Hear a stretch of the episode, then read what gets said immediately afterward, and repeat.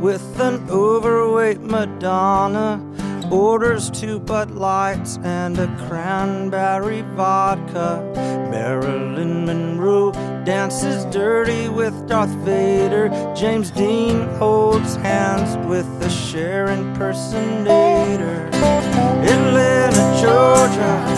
Atlanta, Georgia. Creo que ya estamos. ¿Qué tal? ¿Cómo estáis?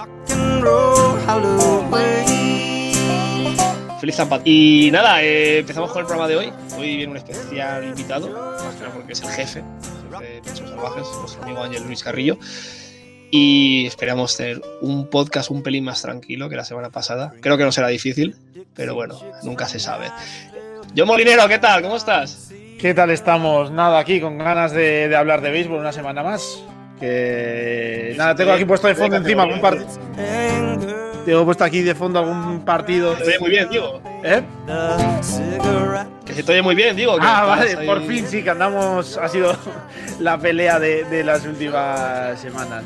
Nada, y eso, que es lo que decía, que con ganas ya de hablar de béisbol una semana más, que ya es una semana más cerca que estamos de- del Opening Day. Ah, no queda nada. Y bueno, no estás solo, Adri. No estás solo, John. Tenemos a Adri, ¿qué tal? ¿Cómo estás? ¿Qué pasa? Tal, pues mira, eh, hablando de micros, a mí ya no sé. Bueno, se me acaba de caer una cosa en la mesa, no pasa nada. Pero ya no se me escucha eh, del inframundo.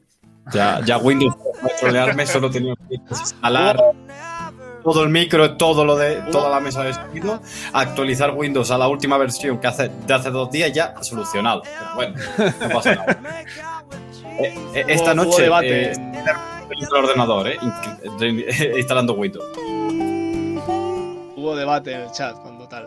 Hubo debate, hubo debate. Y, y bueno, pues hubo debate que, que- que- que pasaba con, con- con los cigarros y tal, ¿eh, Adri? Que es muy joven todavía. Yo que vengo del gimnasio, la gente diciéndome que si voy, que si fumo, que si no sé qué, que es una cosa que es una vergüenza. Nada, La mala fama. la mala fama. Falsos rumores. Pero bueno, mira, te- tenemos aquí un señor que sabe mucho de sanidad, sabe mucho de, de curar cosas y bueno, también sabe mucho de béisbol y por eso estoy aquí y bueno, es un placer como siempre. Ángel, buena vesprada, buena tarde. Hola, buena tarde. ¿Qué tal? ¿Cómo estás? Muy bien, yo sin micro, porque yo tenía un micro, pero se lo llevó mi hija para hacer un karaoke con unas amigas y no tengo ni idea de dónde está. Entonces, se acabó mi historia del micro.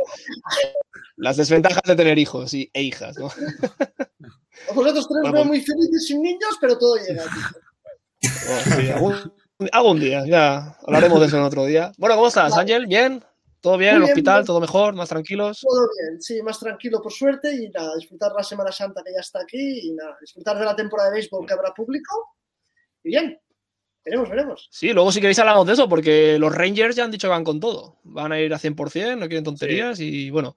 Pero para el primer partido solo, ¿no? Al Opening Day. Sí, solo para Sí, Opening Day. supongo que... Que, ya me dirás tú eh, que todo el mundo lleve mascarillas y no distancia de seguridad, pero bueno, perfecto. Claro. Es, es Estados Unidos. Sí, Total. Americanos. Lo- lo- a mí lo que me parece curioso es que hayan tenido que especificar que es solo para el Opening Day como si fuesen a llenar el estadio más partidos durante la temporada. Bueno, la gente, te- la, la- la gente tendrá ganas de verlo, por lo menos, que no lo han visto aún. bueno, eso sí, eso sí. Alguno de Dodgers, de Tampa, de Atlanta sí que lo vieron el año pasado, pero bueno, ellos no. Claro. En fin, eh, yo creo que va a estar. Ya hablamos de los Rangers en su día, no vamos a, perder el tiempo con, con ese equipillo con respecto a los aficionados de los Rangers, que creo que son pocos. Yo por lo menos no conozco ninguno en España. Bueno, en fin, eh, vamos, os parece, a una cosa que a mí personalmente me sorprendió ayer, que fue trendy topic LeBron James. Y yo, bueno, pues no sé qué ha pasado, tal. Supongo que habrá hecho un triple doble, pero no. Eh, ya sabíamos que era propietario de los de Liverpool y bueno, en una especie de fondo de inversiones que se llama Fenway Sports, tal. Y también ahora ha comprado parte de. o, está, o ha invertido con los, con los Boston Red Sox. Pero bueno, no deja de ser curioso porque era un fiel o un aficionado confeso de los Yankees, ¿no? Siempre ahí con las gorras y enseñando el equipo y tal. Eh, bueno, esto no tiene mucho mejor ver con, la, con el Opening Day y con la liga y tal, pero bueno, Ángel, es una noticia curiosa, ¿no? Sí, para mí, bueno, LeBron James está casado con el dinero, tío. Es un tío que él vive por el marketing, vive para vender su marca, que es él. Va a estrenar pronto su, su película intentando emular a Michael Jordan. Es un hombre correcto cuando pasó lo de China, todo el mundo sabe lo que él contó. Él no No, hombre, no. estuvo, él va a, a lo suyo y ahora, pues bueno, si le apetece esto y cree que aquí va a sacar dinero, va a sacar tajada, pues va, va a comprar un club que no ni le importa ni le interesa. Derek Jeter también está en los Marlins, que nunca se supo nada de que la amara ese club. Es el nuevo mundo, el mundo del dinero, el mundo del capital de riesgo, inversiones y el deporte. Como hablaremos después, la gente ya piensa mucho más en el dinero muchas veces que en el deporte. Y eso creo que al deporte a la larga le va a hacer daño. Pero bueno, ya veremos. John, Sí, no. eh, bueno, creo que en realidad lo que ha hecho es comprar parte de la empresa que es propietaria de los Red Sox y de Liverpool, ¿no? Que creo que es Fenway Sports Group o algo así. Pero vamos, que yo creo que él lo hace a modo inversión, visto cómo están subiendo los, las valoraciones de los equipos. Creo que fueron eh, los dueños de los Red Sox que lo compraron por 700 millones eh, y ahora mismo creo que la última valoración de Forbes está en 3.300 o algo así, según, según he leído. Así que como inversión parece bastante acertada y nada, yo creo que el hombre, pues eso, eh, querría invertir en algo, meterse seguramente en algún tema relacionado con el deporte pues le ha, le, ha, le ha, salido bastante bien y como opción es muy buena. Luego, si los Yankees o los Indians, LeBron también ha sido un poco de ciudad en la que estoy jugando, pues me, me presento a los partidos con la gorra del, del, equipo de la ciudad. Así que, bueno, pues casualidad un poco. No creo que le haya dado demasiadas vueltas cuando se le presentó la, la opción de invertir ahí. Adri, sé que a ti te gusta mucho este Yo, tema de economías y. Sí, a ver, yo por un poco, eh, Le Lebron siempre ha sido, si no me equivoco, de eh, bastante seguidor del Liverpool, así que tampoco me extrañaría que la que haya invertido por, por tener una parte de, los Liverpools y del, Liverpool básicamente y, eh, y, decir, ah, pues tengo que quedarme una parte de los Red Sox y he ido con la camiseta de los Yankees y tal, me da igual, ¿sabes? Eh, eh, el deporte es valor seguro en televisión, es valor seguro en, inversión a, largo plazo porque es entretenimiento y eso va a funcionar siempre y él mete ahí dinero y ya está tranquilamente. Igual que, que va a hacer una productora ahora y de, de hecho eh, para conseguir ser productor de, de, del gremio de, Hollywood en Estados Unidos y ya está, y así poco a poco. Y será pues propietario de la NBA, propietario de un, del Liverpool, de una parte de los Red Sox, será de la certificación. Presidente ya es lo que le queda, ya. Ya lo que le queda. la candidatura presidencial. Sí, pues, pues, no lo descartes, que, que, que 2049, 2050 diga, pues mira, tengo 60 años, estoy hasta las narices de no hacer nada, pues me presento presidente, ya está. Mira, mejor, Oye, pues el otro día, jugando. el otro día dijo Will Smith que igual se metía en política, así que una carrera presidencial, LeBron James contra Will Smith puede estar, puede estar muy divertida. Contra LeBron James es. ¿Y quién sería republicano?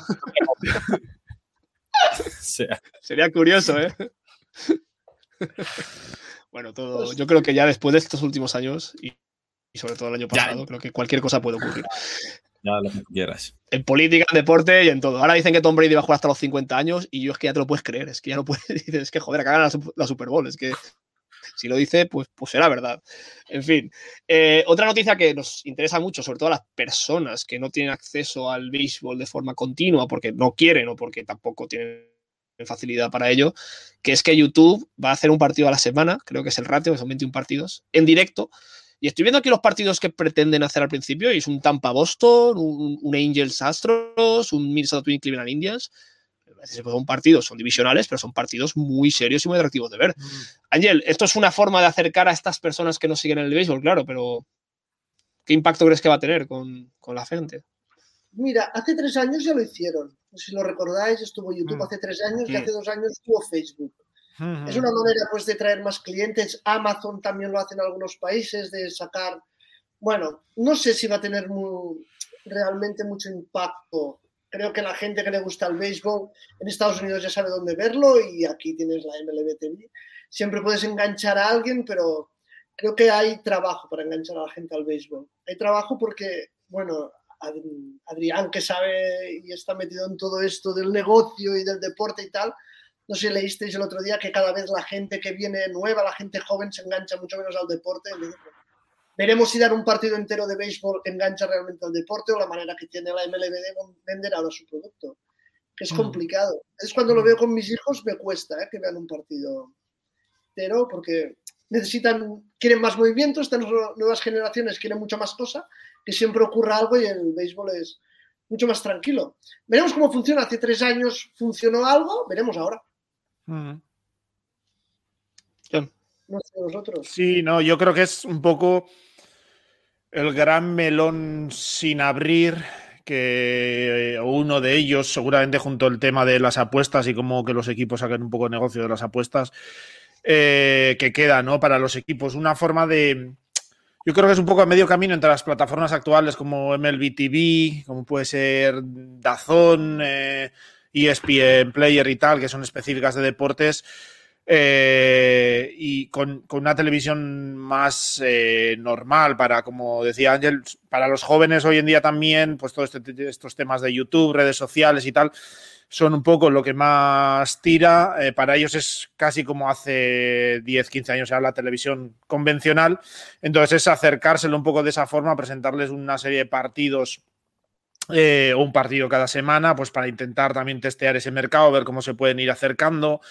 Eh, también porque esa gente joven, pues seguramente no va a pagar los ciento y pico euros que cuesta MLB TV o un abono mensual a, a, o a ESPN Player o lo que sea. Entonces, pues bueno, acercárselo un poco e ir expandiendo mercado, ¿no? Eh, la, MLB, pues ya llevamos años también hablando de cómo parece que según las, los estudios la audiencia del béisbol pues va envejeciendo, cada vez la edad media es mayor y pues un in- intento de acercarlo ¿no? Eh, a la juventud también. Entonces es pues eso, un poco intentar combinar, eh, ponerlo online, pero de alguna forma que la gente pues no se tenga que suscribir a todo y que tenga un partido a la semana y tal. Es, bueno, un, intento nuevo de ampliar mercado, supongo. Sí, yo creo que, a ver, es un, un tema de, de evolución televisiva que, que se lleva estudiando 15 años, ¿no? Y al final eh, la gente va a ver, cuando con el crecimiento del vídeo bajo demanda, la gente va a ver eh, televisión, noticias y realities, ¿no? Son cosas que se pueden ver eh, en directo, es lo único que te, que te exige ver directo para, para hacer comunidad y, la, y, y las empresas de entretenimiento lo que buscan son comunidad, no buscan un producto per se en concreto. Eh, las comunidades se crean ahora con, la moda y el boom de la, de la cuarta generación de series, ¿no? Eh, Estamos en una época dorada o burbujeante de, las series y hay series todos los días. Eh, es una locura. De hecho, en Estados Unidos el año pasado se estrenaron 600 series, que es casi dos al día. Entonces, ese sentimiento de comunidad que se crean con las series existe todavía en la televisión convencional. Existe con los reality. Existe- esa burbuja existe- pinchará, yo creo. Puede que pinche, pero el, el tema es que ya saben dónde crear comunidad. A lo mejor se crearán muchas menos series, pero seguirá siendo una comunidad cinéfila y seriéfila de entretenimiento, igual que hay en otros aspectos. Y la del deporte es menor, pero más estable. Entonces, eh, YouTube es y lo que va a intentar es atraer esa burbuja de, perdón, esa burbuja, esa comunidad de, de- de gente que, eh, que ve deporte en televisión convencional a su plataforma, porque ellos saben que lo único que funciona en directo es deporte, noticias y, y esto, y, y realities. Meterse en realities y en noticias siendo empresas que se quieren vender como asépticas y apolíticas, pues es complicado, pero el deporte sí lo es. O sea, tú dar un Angels Astros no, no te posiciona políticamente en ningún aspecto y te, y te crea esa comunidad en directo. Y es una manera de, de, de invertir en eso, testear mercado y ver si en un futuro a medio plazo son capaces YouTube, Apple, Amazon y todas estas grandes corporaciones no solo vivir del bajo demanda, sino poder crear sus propios canales en directo. Entonces es el primer paso y a ver cómo funciona. Sí. Quizá Twitch sea un Sí, poco un la poco idea, ¿no? A nivel. Sí, un intento, yo creo, de, de- de meter eh, los deportes como evento en directo en los sitios a donde la gente o en las plataformas donde la gente va a buscar ese entretenimiento en eh, bajo demanda de series, de películas, etcétera. Por eso también se está hablando tanto de Amazon, que ya está intentando no solo en béisbol, sino en varios deportes, ¿no? Meter, creo que NFL y tal. La meter Premier, creo que también va a meter. Entonces, pues es eh, poco- Yo creo que van en ese sentido un poco. Bueno, eh, antes de hablar de lo que hemos venido ya a tratar aquí, que son las dos divisiones que nos faltan, las divisiones de centro. Tal y como está ahora el centro, el espectro político español, pues es un poco curioso de que hayan coincidido hoy. Pero hay un jugador muy simpático, muy agradable, que pues, probablemente no, no vaya a Cooperstown y nadie pues, pueda ni siquiera eh, recriminarlo, recriminarlo pero eh, Nick Markaki se retira, 37 años. Eh, quiero preguntarle primero a Adrián Cobo porque lo has tenido muchos años en tu equipo. Pero vamos, es un equipo, es un jugador que, aunque solo haya jugado un All-Star, a mí lo que me ha sorprendido, porque realmente su presencia ha sido mayor, ¿no? Por lo menos cuando, cuando pues, en los fantasy, en, en los highlights, en tal, pues es un jugador que casi llega a los 200 home runs en su carrera. Pero bueno, eh, 2.300 hits, no, casi 400, casi 2.400 hits. Es, es un jugador, pues, joder, eh, pues, ahí donde ha estado lo ha hecho muy bien. Y nada, quería preguntarte tú qué experiencia has tenido con Markakis en, en tu equipo, Adri. Bueno, Markakis fue un poco el, uno de los aladides de, de la época dorada de, de principios de, de década, ¿no? De 2010 de los Orioles, ¿no? Con, con Machado, eh, Jones y Chris Davis, que eran los, los máximos exponentes de, de aquel equipo, y Markakis era un poco como el héroe silencioso, ¿no? De que él jugaba bien todos los partidos, era Golden Globe, eh, tenía buena media de bateo, tenía tal, pero como que no terminaba de, de ser una estrella, ¿no? Y cuando llega la, la offseason de, de 2014 y se va, pues era un poco como, bueno, pues se va a Markakis, y, pero se puede sustituir, se puede tal, ¿no? Y, y al final el ni se sustituyó y el equipo a, a, partir de ahí ha ido hacia abajo, ¿no? Entonces como que, no te digo que era una de las claves, pero un tío que aportaba muchísimo equilibrio al, al equipo, tanto en el, en el, vestuario como dentro del campo y, y bueno, eh, eh, un poco, in, eh, lo tenían un poco infravalorado en Baltimore, se, no, no, mucha gente se ha dado cuenta, yo incluido, porque tampoco llevaba mucho tiempo viendo el béisbol en aquel momento, de que eh, Markakis era más importante de lo que se creía en aquel equipo. Y yo creo que la carrera que ha hecho eh, en Atlanta, pues eh, es fantástica, sobre todo ese último año, en 2018, que fue el único All-Star que, ha tenido, que, que, fue impresionante. Yo, quiero preguntaros a John Angel esa serie de jugadores que son siempre en segunda línea, pero son siempre tan necesarios para que un equipo sea campeón, mm. o sea, un equipo tenga victorias. Y creo que Markakis es un jugador pues básico de esto, ¿no? Que nadie, pues eso, yo ahora me he sorprendido que solo tuvieron un All-Star. Yo personalmente pensaba que tenía más. Pero sin embargo, su presencia, pues sigue en segunda fila. Ha sido muy importante en los equipos en los que ha estado. Estaba en Atlanta y en Baltimore. Pero bueno, siempre esa presencia que es tan necesaria, sobre todo para ganar títulos por equipos. Sea, Ángel, yo jugadores como este, pues me vienen muchos a la cabeza, pero ¿qué, ¿qué, te parece este tipo de jugador? Sí, creo que son los jugadores más difíciles de valorar por el sabermétrica actual, ¿vale? Porque cuando Billy Bean contaba decía, ostras, lo que me cuesta no es encontrar el buen jugador que me bate bien, sino el que hace que los demás sean más buenos. El que hace, en cierta manera, da ciertos intangibles que no se pueden medir por los números, ¿no? Y Markakis a lo mejor fue uno de esos jugadores jugador curioso porque he estado viendo que fue Rocky sexto en Rocky del año de, de, su primera temporada, creo que tenía 22 años y consiguió estar en el, en el All-Star en 2018 ya con 34, que jugó los 162 partidos. ¿eh? Entonces, me ha sorprendido un poco que se retirara ya. La temporada pasada supongo que fue dura, jugó poco y fue difícil, pero son este tipo de jugadores son muy importantes, creo que es el engranaje muchas veces que falta. Creo que es lo que no encuentra muchas veces Mike Trout en sus Angels es mm. este tipo de jugador lo que le falta, porque estuvo con Pujol, ha estado con buenos jugadores y nunca acaba de encontrar un engranaje y a veces los grandes jugadores, o Barry Bonds cuando estaban los Giants, esos jugadores que hagan, creen equipo. Creo que son muy importantes y difíciles de encontrar. Ese media punta que conecta con los delanteros, ¿no? Un poco ese, ese queda último pase para, para que la estrella luzca. Muy bien. muy bien, sí, el que da, sí, el que las celebraciones están detrás de todo y todo el mundo, ah, siempre juega, siempre está allí, ¿no? Y después te das cuenta de lo importante que es. Y bueno, luego he leído que el tío, como persona, es un tío bastante guay. Es un tío que siempre sí. hace mucho banquillo, hace mucho vestuario. A lo mejor, John, tú puedes contarnos algo más de eso. Sí, no, iba a decir justo eso, ¿no? Que me parece que es el típico eh, jugador que no va a ser un Tatís, eh, un Soto, una Cuña, que es el núcleo del equipo en el sentido por lo menos estadístico y meramente deportivo, pero que siempre te va a aportar sus 10-15 home runs, te va a batear 280, 290, eh, apañado en defensa. De hecho, aunque las, las estadísticas no, no lo confirman tanto, pero sí tiene tres guantes de oro, me parece. Eh, y sobre todo que hace mucho equipo, ¿no? Creo que ha salido también Baxo Walter hablando muy bien de, él, ha salido gente, pues eso, aplaudiendo un poco su, su rol también ese de, de, hacer equipo de líder de vestuario. Y es el, el tipo de jugador pues que, que, en todos los equipos hace, hace bien y que normalmente siempre suele haber algún jugador de este estilo en todos los equipos que acaban consiguiendo títulos o que, que más o menos están constantemente entrando en postemporada, que son contenders, siempre hay algún jugador de, de, este tipo. Los Cardinals van sobrados de jugadores así. Bueno, por poner un ejemplo. Eh, ¿Queréis ahora, si os parece? Eh, bueno, Javi nos indica siempre, es nuestro corrector eh, de, de, los nombres, es Mark Akis, ¿no? Él como está acostumbrado a nombres raros, ¿no? Pues él tiene esa, esa potestad moral para corregir. Un saludo, Javi, te queremos, eres el mejor. Tiene la credibilidad moral, es muy difícil conseguirlo, ¿eh?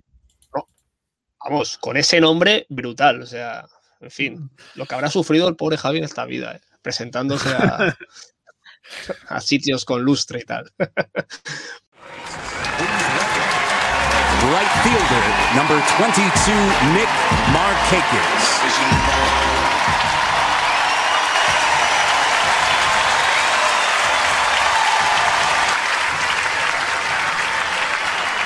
Well, that was pretty special, wouldn't you say? Uh, obviously, Orioles, uh, a lot of love for this guy. Lines at the left field. That's a tough play for Reimold on the run. He's not going to get there, and it's a base hit. So Markakis on a field he is very familiar with will pull in the second with a leadoff double. Bueno, chicos, ¿os parece? Vamos a empezar con lo que ya nos. Pues lo que la gente supongo quiere escuchar con más ganas.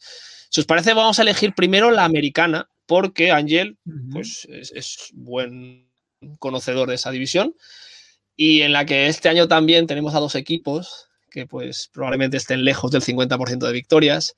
Si os parece, vamos a empezar con los Detroit Tigers, que pues eso, al igual que su ciudad, pues es un equipo de, en, continuo descenso, si me permiten algún aficionado de los Tigers. Y este año pues también tendrá eh, pues esa, esa gracia de ver si Miguel Cabrera llega a los 500 home runs, si llega a los 3.000 hits, que pues podría hacerlo, le quedan 160, 146 hits y 13 home runs.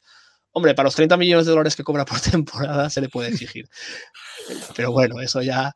Ángel, como rival divisional, ¿qué puedes esperar de estos, de estos Tigers? Que pues quitando Matt Boyd, a lo mejor tanto Adri como yo nos pueden dar un poco más de profundidad sobre ese picheo, tiene pues, muy poca cosa.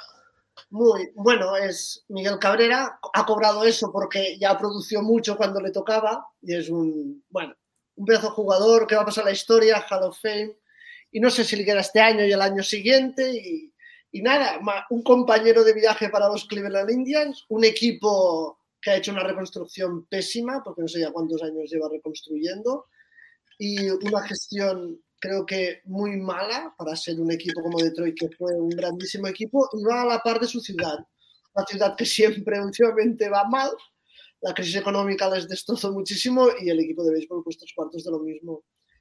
¿Tengo interés en ver a los Tigers? Sí, va a ver si llega Cabrera a conseguir algo, algo interesante y leemos artículos sobre él, de lo bueno que fue y ya está.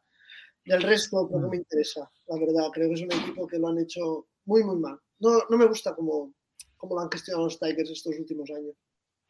Poco más que añadir.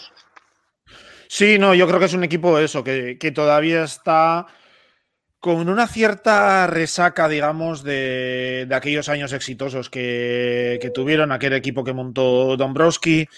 Eh, contratos eh, enormes, hasta hace nada todavía estaban también pagando a gente como Víctor Martínez y tal, todavía tiene el contrato de, de, Cabrera, que yo creo que cuando grabé los extras para, para de, tras el diamante de previa a la pretemporada, no sé si no eh, vimos que Cabrera no sé si no suponía como algo así como el 50% de, mira, el 40% de, del payroll total de, de, de los Tigers, que, que, es una locura. Y se ha quedado básicamente en un equipo de ver, eh, ahora mismo, eh, para esta temporada, de ver si Cabrera hace milestones y poco más, porque si sí tienes piezas veteranas como Wilson Ramos, Nomar Mazara, que no ha cuadrado eh, en ninguno de, de, los sitios, tienes a Jonathan Scope, Robbie Grossman y tal, pero al final es Cabrera y que vayan llegando esos jóvenes que empiezan a prometer. Gente como puede ser Heimer Candelario, que bueno, ya empieza a ser un, veterano, pero Willy Castro, que tuvo un muy buen debut el año pasado, o sobre todo en el picheo, ¿no? En el picheo, gente como Tarik Skubal, Matt Manning, eh, son gente que son lo que van a traer un poco las alegrías. Casey Mice, que son los que van a traer las, las alegrías. Espera un poco a que llegue Torkelson seguramente ya de cara al año que viene es un equipo que yo creo que puede empezar a estar a las puertas, eh, pero sí que para este año, a no ser que les pongan desde el principio ya, bueno, el año pasado ya debutaron Mais y compañía, pero y que lo hagan un poco bien, va a tener poca, poca chicha. Va a ser un año más de esperar y que sigan creciendo esos jóvenes. Y si mientras tanto, pues eh, Cabrera te hace algún milestone, pues eso que, eso que te llevas y que puedes celebrar. Adri.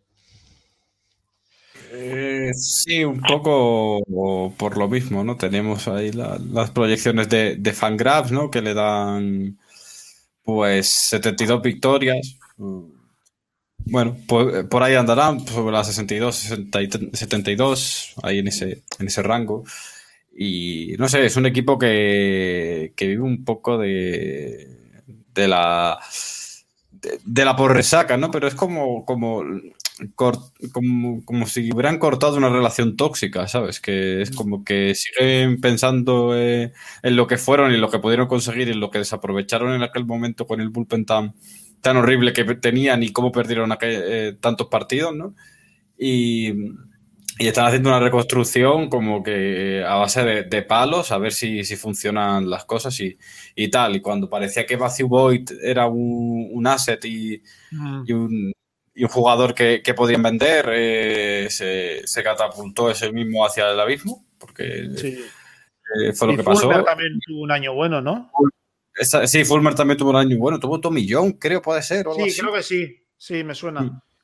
Y ya sí, a partir de ahí. le la- dimos nosotros a cambio de céspedes y, y tuvo luego ahí un año bueno y luego tuvo la lesión.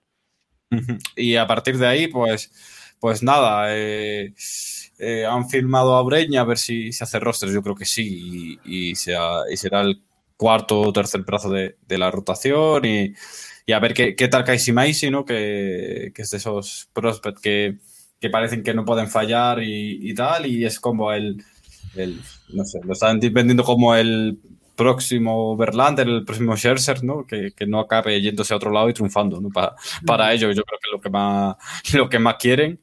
Y no sé, pero a mí me, deja eso, un equipo un poco vacío, ¿no? Como que eh, está Candelario, eh, eh, Grayson pareci- tenían ellos esperanzas en él y se ha quedado un poco a medio camino, ¿no? Jonathan Scott, que viene como, que tiene 30 años y, y tiene como 30 como 30 años ya y, y bueno, en fin, que Robbie Grossman, Daz Cameron parece ser que es lo mejor que tienen ahora mismo en ese line-up de- a futuro, pero que, poca cosa más. Vamos, si queréis, ahora con otro equipo que pues va, va a estar muy lejos de los tres que van a luchar por la división, que luego hablaremos de ellos, que son los Royals, que bueno, lo más destacado, lo que me has hablado de los Royals, pues ese fichaje, ¿no? De, de Andrew Benitendi, que pues bueno, viendo las dos últimas temporadas de Benintendi tampoco creemos que vaya a tener un impacto exagerado. Pero bueno, ahí siguen Salvador Pérez, Jorge Soler, Carlos Santana, Mondesi. Bueno, Alex Gordon ya pues el año pasado jugó, pero este año ya se va retirado. Entonces ya queda nada, salvo Salvador Pérez, aquellos que John bien recordará campeones de las series mundiales el año 2015. Pero bueno, otro equipo que como Detroit un poco lleva ya muchos años zozobrando de la mediocridad. Y, y nada, eso, Ángel. Otro rival divisional que veréis pasar muchas veces por tu campo. Uf, sí, pero este año tengo a Carlos Parra que me manda todo lo que escribe y tal. Hombre, un saludo a Carlos Parra, un saludo. También me envía las cosas. Y, y me tiene bastante al día y está muy, muy ilusionado, ¿eh? Lo ve, lo ve luchando, ¿eh? Para... A mí me cuesta más verlo, pero sobre todo en Benintendi, lo que han fichado Carlos Santana, Salvador Pérez, esta gente. Él ve, ve el equipito que puede luchar, puede salir adelante. Y en el fondo no lo veo para luchar con los, con los primeros, con los de Chicago, con los White Sox. Y bueno, creo que es un equipo también, pero lo veo algo mejor que Detroit. Me gusta un poco más cómo están haciendo las cosas que Detroit. Es un equipo que ganó unas. Bueno, llegó a las finales de unas series mundiales. Dos finales llegó, ¿no? ¿No? Sí, Ganó- correcto, la, la de Van Garner tan histórica, 2014, y luego el 15.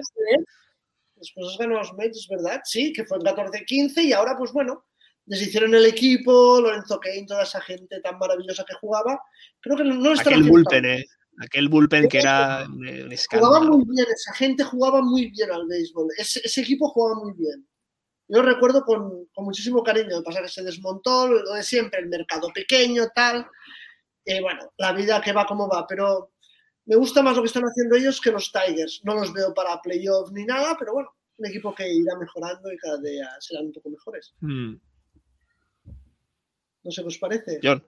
Sí, no sé, yo es que tengo una sensación un poco rara con los Royals, porque entiendo de dónde viene eh, la ilusión, eh, porque yo también lo he hablado con Carlos Parra y entiendo de dónde viene esa ilusión. Al final tienes a gente como Salvador Pérez, eh, tienes a Jorge Soler, que después salió un poco de, Chicago porque parecía que no explotaba y ha tenido buenas temporadas en Kansas City. No sé si no ha batido el récord de la franquicia de home runs en una temporada o algo así.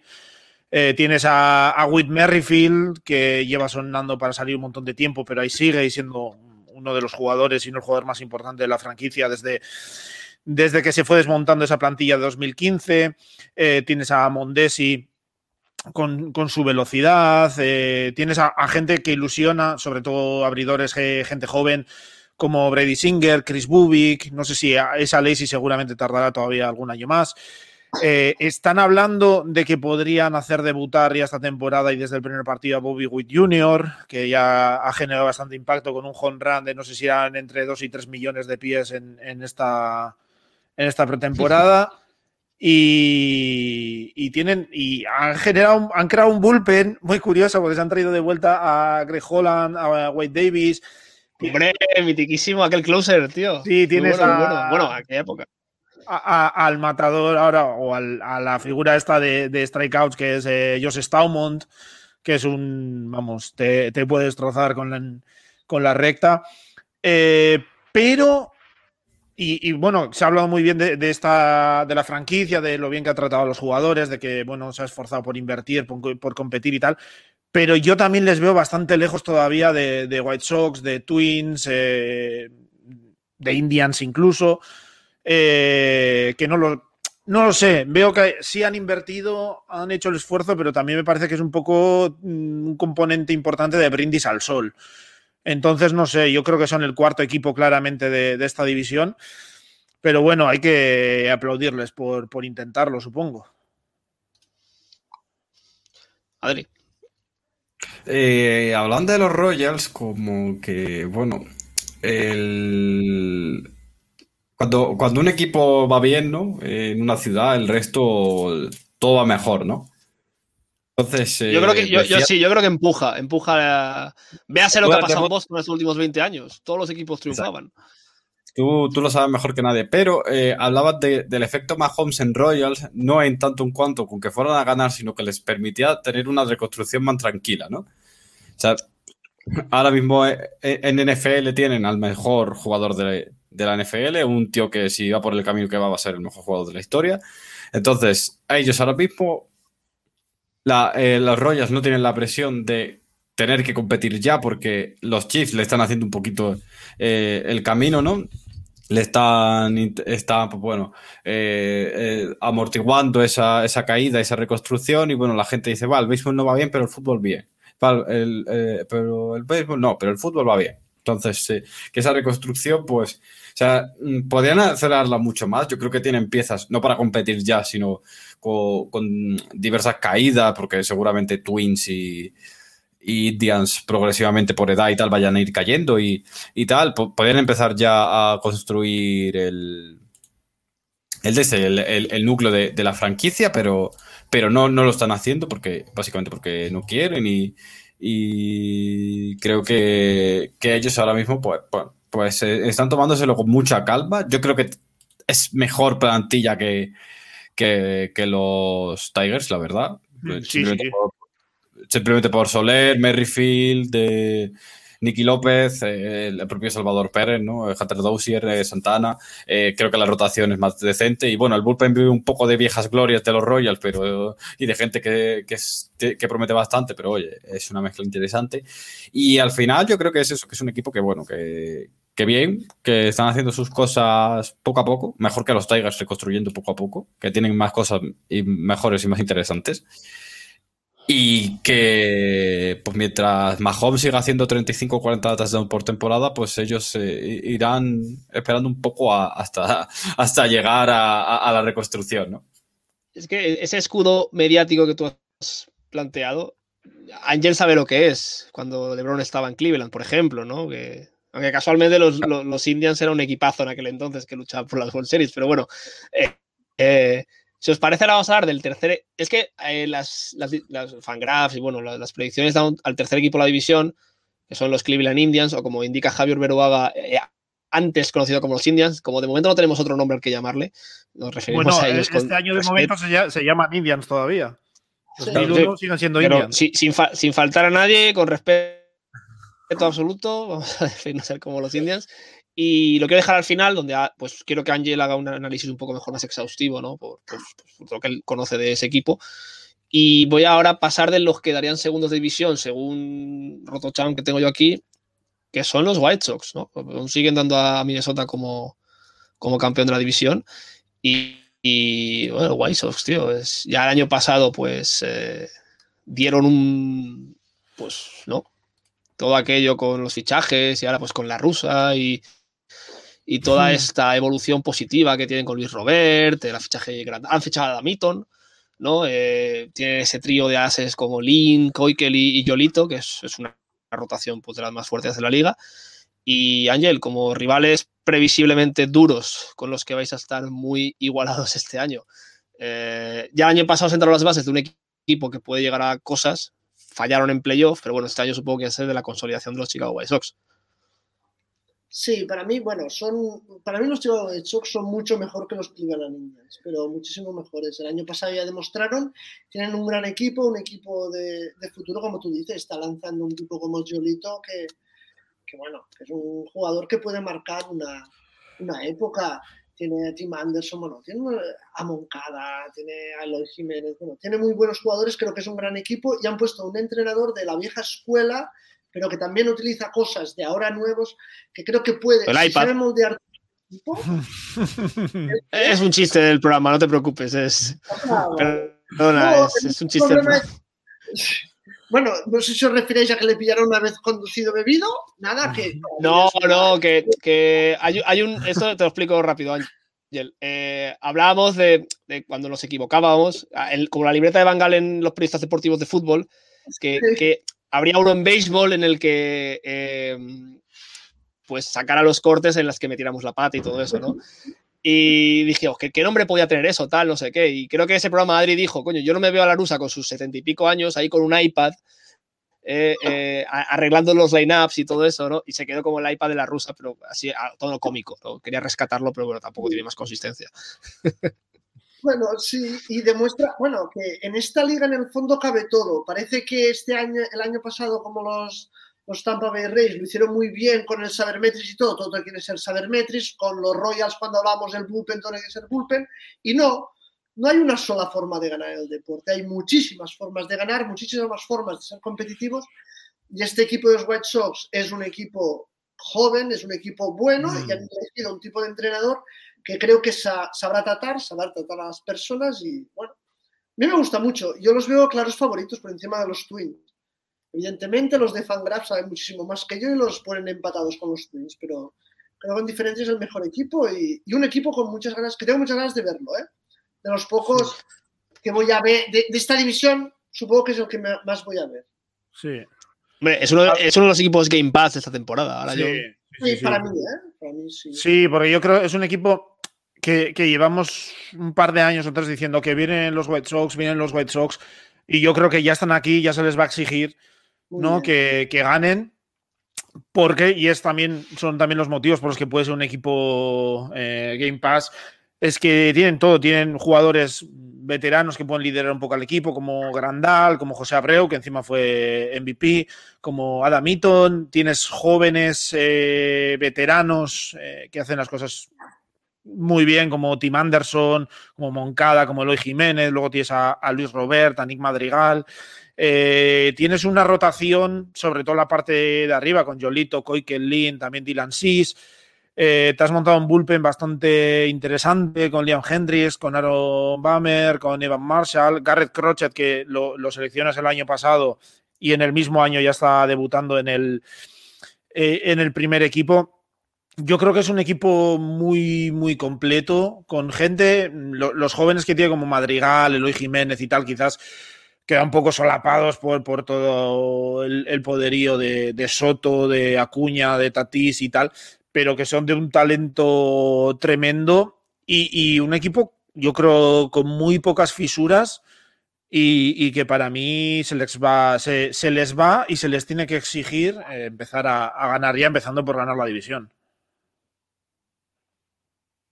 Adri. Sí, yo, sinceramente, si este equipo no llega a las 95 victorias, creo que, que ellos mismos se pueden dar con, no sé, pues mm, eh, fustigarse un poco, ¿no? Porque ya me parece que, que, que es que me parecen el segudo equipo de la americana después de los Yankees, sinceramente. Mm, Ahí quería llegar yo. sí. Con permiso a los Twins. Tienen rotación. Puede ser. Sí puede ser que permiso diría- de los Twins. Te diría que con menos dudas que los Yankees, con bastante menos dudas que, que los Yankees. Exacto, o sea, tienen como más suelo, pero menos techo a lo mejor, ¿no? Quizás sí. Eh, Quizá pueda ser esa. gran, gran alegoría ahí. Sí, sí, sí. Pero, pero al final del día es como que eh, son un equipo que es que eh, no, no le ves huecos. O sea, tienen, eh, tienen la rotación impecable, siguen teniendo granja, eh, tienen un bullpen buenísimo. que A priori va a ser buenísimo, sabemos que esto es más complicado de, de medir. En el lineup tienen al segundo mejor catcher de la liga, a un candidato MVP, a- en la segunda base a todos de los mejores prospects que, que hay en la posición, Moncada y, y Tim Anderson. Eh, el, el outfield ahora le, le faltaba a un- algo en el right field y han sacado a Daniton y, y ha- han fichado a Daniton y al final es como que es un equipo que tiene muy pocas dudas eh, y que puede competir no, no solo ya, sino con cómo han firmado los contratos y, y Sí. tal, eh, cuatro o cinco años más. Y plazo, creo sí. que, exacto, y que eso, ahora mismo, equipos que hayan, que digas, "Buah, es que van a competir en los próximos cuatro o cinco años de manera clara. Para mí hay dos. Sí. O bueno, tres, los Braves, los White Sox y los Dodgers. Y ya está. Y eso creo que es un trabajo de estar reconstruyendo y haciendo las cosas bien bastante, bastante, Sí. bastante interesante. Parece, parece, o me da la sensación un poco de que pueden estar en la misma situación que los Caps en torno a 2015, que tenían un montón de jugadores jóvenes que parecía que iban a estar mucho tiempo compitiendo y tal. Sentido pueden estar. Y ojo a que se me había olvidado mencionar antes para el bullpen, a Michael Kopek, que dicen que está en el bullpen, sobre todo porque lleva dos años sin lanzar y para extenderle a, a abridor, pues puede ser mucho. Pero si a ese bullpen le añades a Michael Kopek lanzándote a 104, 105 millas por hora, se te pone un bullpen tremendo. Y con, y con Madrigal y Andrew Baum mm, son Mm. un equipo que es que van a tener contratos jóvenes, rookies y, y, y- y calidades de ya. Es increíble ese equipo. De todas formas, lo, lo que me gusta que habéis dicho es que, y creo que habéis coincidido, es el equilibrio de posiciones que tiene ese equipo, ¿no? Que apenas tiene fisuras y que eh, no va a haber ningún hueco malo sin cubrir. Yo creo que eso a la larga en 162 partidos es, es- es básico. Es, es básico. Y, y Larusa probablemente sea un buen gestor de, de- de esa- de esos temas. Eh, vamos, si os parece, con los vigentes campeones de la división por dos años ya consecutivos. Eh, un equipo pues que nos ha acostumbrado, otro equipo Green Pass, porque sabes que cuando lo ves, eh, probablemente que haya algún home run, es lo más probable que Sí. ocurra. Y es el equipo de los Minnesota Twins, el equipo de Minnesota, que bueno, le dan margen de victorias ligeramente superior a los White Sox este año. Eh, han conseguido eh, refirmar, resignar a resignar, eh, han vuelto a contratar a Nelson Cruz, que bueno, yo creo que Ángel estará de acuerdo que eh, cómo envejece este señor, ¿no? yo quiero tomarme lo mismo que él se toma por la- para desayunar. Porque cada año sube su producción, su número de home runs y es algo increíble. Eh, han perdido a Dorichi este año, ¿vale? Que Sí. el- el- la rotación de, de este equipo va a ser pues, ligeramente un poquito inferior a- al año pasado. Pero bueno, a mí es un equipo que ya te digo, eh, entre que está un alemán ahí que, joder, me parece súper exótico que un alemán de Alemania, no un tío que juegue ahí, que sea bueno y que es Max Kepler. Eh, no sé, a mí es un equipo que, eso, cuando llegaba a trabajar y veía que jugaban los Twins, lo solía poner y solía, solían ocurrir cosas. Entonces, Ángel, como rivales y sufridores estos últimos años que los habéis tenido, eh, ¿qué, te gusta este equipo? Sí, bueno, sobre todo el año pasado fue un año muy extraño y tampoco fue diferente a la temporada más corta, etcétera, pero hace dos años cuando nos pasaron por delante consiguieron 307 home runs, el equipo con más home runs de toda la liga. Es que pensar que los Marlins fueron los últimos con 140, 149, o sea que consiguieron la mitad de home run, los Marlins que ellos.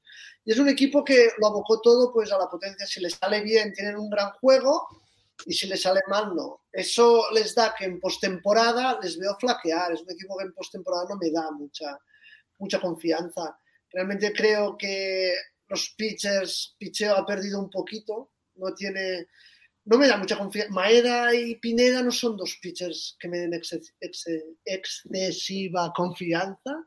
¿sabes? En cambio, tiene uno de los jugadores que más me gustan a mí, que más disfruto, que es Byron Buxton, que es un tío que defiende genial. Eh, bueno, a mí es un jugador que me, me gusta muchísimo. un highlight. con- Donaldson, que era un jugador que parecía hace unos años que iba a todo, siempre veo que le falta llegar un poquito, le falta un poquito, un poquito, y no acaba de llegar donde yo esperaba. Cuando estuvo en los Indians también decía, joder, es que espero más de él. Y después tener al hombre eterno, Nelson Cruz, que hemos el LeBron James de esto. Tío está jugando súper bien. Veremos este año qué tal. Pa- los años pasan igualmente, podemos hacer la broma y veremos cómo, cómo termina. Pero me- seguro me- que va a seguir y va a batear y va a tener buenos números. Me me gusta mucho la- el fichaje de Alton Simmons, que pues joder, es uno de los mejores defensores de su posición. Y John, ¿qué, qué- qué- qué te gusta de este equipo? Pues, a lo mejor puedes hacer ahí una dicotomía o una, una comparación entre qué tienen más que los White Sox para que los pronósticos les den por encima. Sí, no sé, a ver, yo creo que es un equipo, mm, tengo la sensación, y ya hace un par de años que tengo la sensación, que ellos están volviendo a insistir en el paradigma este de la bomba squad de, pegar más home runs que el contrario, anotar más carreras que el contrario. Y mm, sí que lo intentan retocar un poco todos los años, darle un poco más de, defensa, se había picheos, se había jugadores eh, de campo, porque sí que es verdad que creo que con Odorici, que ya Odorici el año pasado jugó muy poco, creo que por lesión, eh, lo han perdido. Se han traído, creo que es a Hub, que es una buena opción, a Shoemaker, pero vamos, tampoco han hecho un refuerzo tremendo eh, en, la, en la rotación. Entonces se han traído a André Elton Simmons para, para que haga esa labor defensiva en la que, en la que es tan bueno. Eh, y luego seguir confiando en el ataque, en ponerla en las gradas siempre que puedan, esa, ese combo ahí de Donaldson, Cruz, Sano, etcétera, pues te van a dar eh, Kepler que mencionabas antes, eh, te van a dar siempre carreras. Hasta Pero ahora no les ha, hasta ahora no. no les ha funcionado en la en postemporada. Veremos a ver este año si le consiguen dar la vuelta. Y luego sí que parece que se han querido re- o han hecho un trabajo en el, en el bullpen, ¿no? Porque se han traído a Alex Colomé, que yo soy Team Colomé a tope. Porque me parece muy curioso que hoy en día que todo se hace según eh, estadísticas avanzadas, periféricos, etcétera.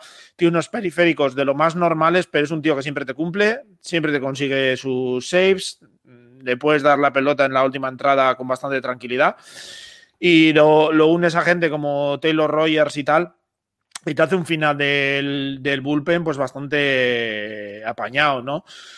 Veremos a ver cómo lo hace. Yo supongo que confían en que este equipo, sobre todo Cruz y, Donaldson, pues sigan teniendo home runs en, en sus bates y, y que sean capaces de, anotar mucho, ¿no? veremos si, si, se cumple en algún momento. Esperemos que no, ojalá le quede todavía mucho, pero en algún momento Cruz tendrá que dejar de dar 40 home runs al año y bajar a 35 por lo menos. Bueno, oye, no está mal, ¿eh? Pero qué, qué lujo tener en el roster 5 o 6 tíos que sabes que te pueden hacer Sí, sí, sí. 30 con Rams sin ningún tipo de problema, sin despeinarse. Bueno. Yo creo que la filosofía de este equipo es llevar al máximo, Mm. pues esto de, de- Me da igual que bates poco promedio, pero que, que la cuelgues. muy, muy, muy ¿no? Lo de que me da igual cuántos goles me meta mientras yo meta más, ¿no? Muy. O sea, Sí. me da igual el 4-3, el 5-4, que aquí es espectáculo absoluto. Adri, Sí, un poco lo, lo mismo, ¿no? De, de, de esto de que han apostado mucho por tener eh, una calidad de, de line-up y de bateo dedicada exclusivamente al, al home run, ¿no? Yo creo que es un equipo que defensivamente pues aporta mucho. De hecho, le salva bastante a los pitchers el hecho de que sea un equipo tan defensivamente eh, sólido, que les ha faltado en algún momento alguna cosilla y han firmado al dentro por, por lo mismo y yo creo que bueno pues ahora mismo pues con Sano Polanco eh, el propio Simmons, Kepler, Kir- Kirillov, eh, Byron Buxton y, y tal tienen una plantilla, por lo menos un line-up tanto ofensivo como defensivo muy bueno. Eh, yo estoy con eh, John Tincolome, o sea, me parece que es un jugador mm, súper aprovechable. Tienen un bullpen que, que siempre sacan cosas. Y- a, a Colomé se le critica no sé- mucho, pero es que no, yo no, no sé por qué. O sea, con, con- con la que. O sea, Colomé, el, el 90% de los equipos de Major League Baseball, mm, vamos, Lo querrían. daría lo que fuera Sí, por sí. jugar como eso. Y, no sé, eso, que, al final me, eh, lo que me genera más dudas es eh, que el picheo pues no puede vivir siempre de que la defensa le, le ayude bastante, ¿no? Eh, y bueno, pues Maeda, Pineda son buenos pitchers, Berríos es un gran pitcher, a partir de ahí pues un poco la... A ver quién, quién hace el 4 de quinto, supongo que, que Hub Showmaker, ¿no? Eh, y a ver qué, qué tal, pero bueno, es un equipo que para mí, pues, viven de- del bateo, de, de que la defensa esté bien y tienen las herramientas para hacerlo y, se- a los- y hasta lo que les dure. No creo que estén por delante de los White Sox, pero bueno, eh, las previsiones de, de esta gente, pues, como dice Ángel, sabrán más y tendrán más datos y después se equivocan el 90%. ¿no? Sí. esa, esa es la gracia. la le ponía. Atlanta con 82 victorias o algo así, Claro. justo, justo, contando el 50%. Claro, es Y, y lo- y los Mets campeones absolutos de la, de la Los- NFL, que estaba muy bien, si, Fangraphs. si es por, si es por Fangraphs y Pecota, estamos ganando las series mundiales hasta, hasta que se retire Pete Alonso, me parece. Pues ahora, ahora, ahora que hablas de los Mets, el bueno de Ángel te puede echar algo en cara a ti y a los tuyos, que es, es- ese fichaje, ¿no? Esa, ese robo tan, tan descarado, ¿no? Que así ya damos pie a hablar de los, de los Cleveland Indians, todavía Cleveland Indians, veremos el año que viene. Que bueno, sin duda alguna uno de los fichajes más eh, pues impactantes, ¿no? Yo creo que el de Arenado a lo mejor es más, luego hablaremos de los Cardinals, eh, a lo mejor tiene más impacto por, por las proyecciones que Arenado tenía en los próximos años y el contrato que ha fichado con Colorado, pero sí que es verdad que el fichaje de Francisco Lindor, que sonaba para Yankees, eh, en fin, sonaba para muchos equipos, merma mucho ese infield de, de Cleveland y a vosotros yo nos da pues, eso, ahora que os ponen todos en primera posición para ganarlo absolutamente todo, hasta Eurovisión. Eh, Ángel, ¿cómo se queda el equipo? Porque es verdad que Carrasco también creo que se ha ido, eh, Lindor, sí que se queda Ramírez, Ibáñez, Framil Reyes, que es un jugador que me gusta mucho. Y bueno, tenéis el que el año pasado fue sin lugar a dudas el mejor pitcher de la, de la Major League Baseball, que fue Shane Bieber, aunque luego en playoff pues tuvo ese, ese pequeño petardazo, ahora que son fallas en Valencia, pues nunca viene mal decir eso. Eh, Ángel, ¿qué esperas de tu equipo este año? ¿Crees que mínimamente puede luchar, que puede ocurrir algo que, que haga que ese equipo gane la división? ¿O creo que vais a resignar a luchar por la wildcard? Por cierto, antes de que empieces, Tristan McKenzie, me encanta ese tipo. O sea, Sí. un pitcher tan flaco que lance a tanta velocidad me parece admirable. Sí, Tristan e- es un, un hombre de la cantera que lleva dos, tres años que se habla muy bien de él, sí, y es realmente muy bueno. Con el equipo, no, creo que no va a luchar por, para nada, para nada, para nada. Creo que el equipo lo, lo están desmontando. Hablas de Frank Reyes, todos los jugadores como que el año que viene cobrarán dinero y tienen opción de no renovarlos, como José Ramírez, creo que no van a renovar a ninguno, van a, están desmontando el equipo. Si ves el picheo, también es todo gente joven, los relevistas gente joven. Bueno, se está haciendo, empezando a hacer el negocio del deporte. Escribió Pepe La Torre un, un artículo muy interesante en 217 que habla de todo esto, de, de cómo se está cogiendo ahora el deporte. Cogiendo a equipos de béisbol que valen muchísimo dinero, donde tengo el gasto, los jugadores, nada, me quito los jugadores caros, me quedo con cuatro jugadores que sean buenos. Lo jodido es que la afición te lo compra. Mm. Eso es lo que a mí me entristece Mm. ver a aficionados de, de los Indians, futuros creo Spiders, creo que va a ser el nombre Que, que, van a elegir. es- es- es la afición más fiel, creo que tiene el récord de, de llenos consecutivos. O... Sí, que son súper fieles, pero que se conforman buenos lo que hay.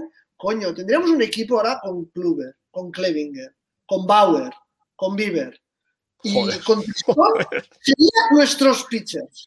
¿Vale? Tendríamos a Francisco Lindor, a José Ramírez, José Ramírez que es un pedazo jugador, que también se lo van a, se lo van a sortear todos los equipos, estarían allí en el line-up. Tendríamos a Han todavía de closer, aunque el año pasado no estuvo muy bien. Tendríamos un equipazo que costaría mucho dinero, claro, porque las cosas buenas cuestan dinero. Los buenos equipos se hacen con buenos jugadores. ¿Hay malos equipos con buenos jugadores? Sí. Pero hay alguna vez. Un- un- claro. ¿Y hay alguna vez un buen equipo con malos jugadores? Eso no existe. Tú puedes tener unos tíos con medias de bateo de 200 y ganar las series mundiales, porque eso no te va a pasar nunca. Entonces creo que están desmontando el equipo y con tristeza ver que viene el desierto. Ahora viene un desierto y una nueva manera de hacer negocios, donde también han entrado los Pittsburgh, también está haciendo lo mismo, algo parecido. Vender todo, tener un roster de sueldos mínimos. Y bueno, como la televisión me paga dinero, pues bueno, voy aguantando. Creo en Cleveland están ganando 50 millones de euros al año con televisión, van a tener un roster este año de 30 y pico, cojonudo. ¿sabes? Y no espero nada del equipo. No, no es que sea pesimista, sino que intento ser realista viendo que teníamos equipo para competir hace dos, tres años y, y lo, han, lo han desmontado. Mm. Y nada, destacar Shane Bieber, sí, cuando lance veré sus partidos porque allí puede haber chicha y cosas buenas. Tristón, como dices tú, también es un tipo muy interesante y veremos cómo va y veremos lo, lo que hace. A ver, el, el closer este año va a ser, ¿cómo se llama? Karinka, James Karinka, Karin Chuck, sí. que es un tío que tampoco ha hecho casi nada de closer y lo van a meter allí, pues venga. Y tenemos otro problema añadido, no sé si habéis enterado, que el entrenador de pitchers de, de, de los Indians de hace un par, tres de años, Callaway, Mm. ha, esti- ha Mm. estado Callaway, sí. de acoso sobre mujeres y entonces está empezando a salir que Terry Francona lo sabía y que era una cultura que había en ese club y tal, y eso, bueno, y eso como explote también se va a ir todo a tomar por saco, Francona y bueno, no pinta nada bien la temporada, ¿eh? A mí, Mm. para mí personalmente no me pinta nada bien. Pero bueno, veremos qué ocurre. No sé, no sé qué os parece a vosotros. Yo no, no- yo no esperaba tanto pesimismo, Ángel, si te soy sincero. Pero bueno, a ver qué me dice John. No, No sé, ¿qué- ¿a qué te puedes agarrar realmente?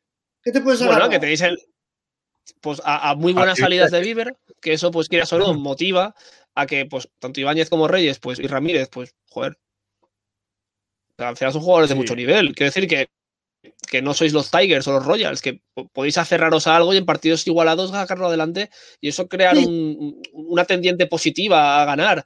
Entonces, claro, eh, sí que es verdad que Twins y White Sox a lo mejor están por encima de vosotros, pero, pero no, no, sé. pero yo, He visto muy negativo, Ángel. yo creo que, que- que el- la negatividad de, de Ángel y de la afición de Cleveland en general viene también porque ves la dirección en la que va el equipo desde las oficinas, que es una dirección de desmontar todo, de mm, que no se ve un, espíritu competitivo real. Y lo hablé yo con Ángel en estas previas de, de, de la off-season, que, joder, hablábamos que, que cabreaba un poco Cleveland. Así como antes decía de, de los Royals, pues que estaban muy lejos, habían hecho ciertas inversiones que se ven también un poco como que han invertido un montón y han traído cuatro o cinco piezas, pero Cleveland, que tienes una rotación que cualquier afición de la MLB daría un brazo por tenerla, que tienes una, una forma de sacar eh, abridores, una fuente que, que parece casi inagotable, pues eso, eh, Plisak, Mackenzie, Cibale,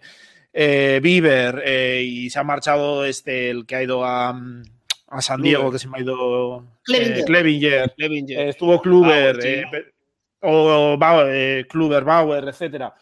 Joder, y, y- y en vez de. Porque estaba aquí mirando datos y es que la rotación acabó primera en ERA, segunda en WHIP y segunda en strikeouts por nueve entradas. Y el bullpen acabó quinto en ERA, tercero en WHIP y cuarto en strikeouts cada nueve entradas. Y luego tienes eh, el ataque, que acabó vigésimo noveno en promedio, vigésimo noveno en home runs, vigésimo cuarto en carreras anotadas.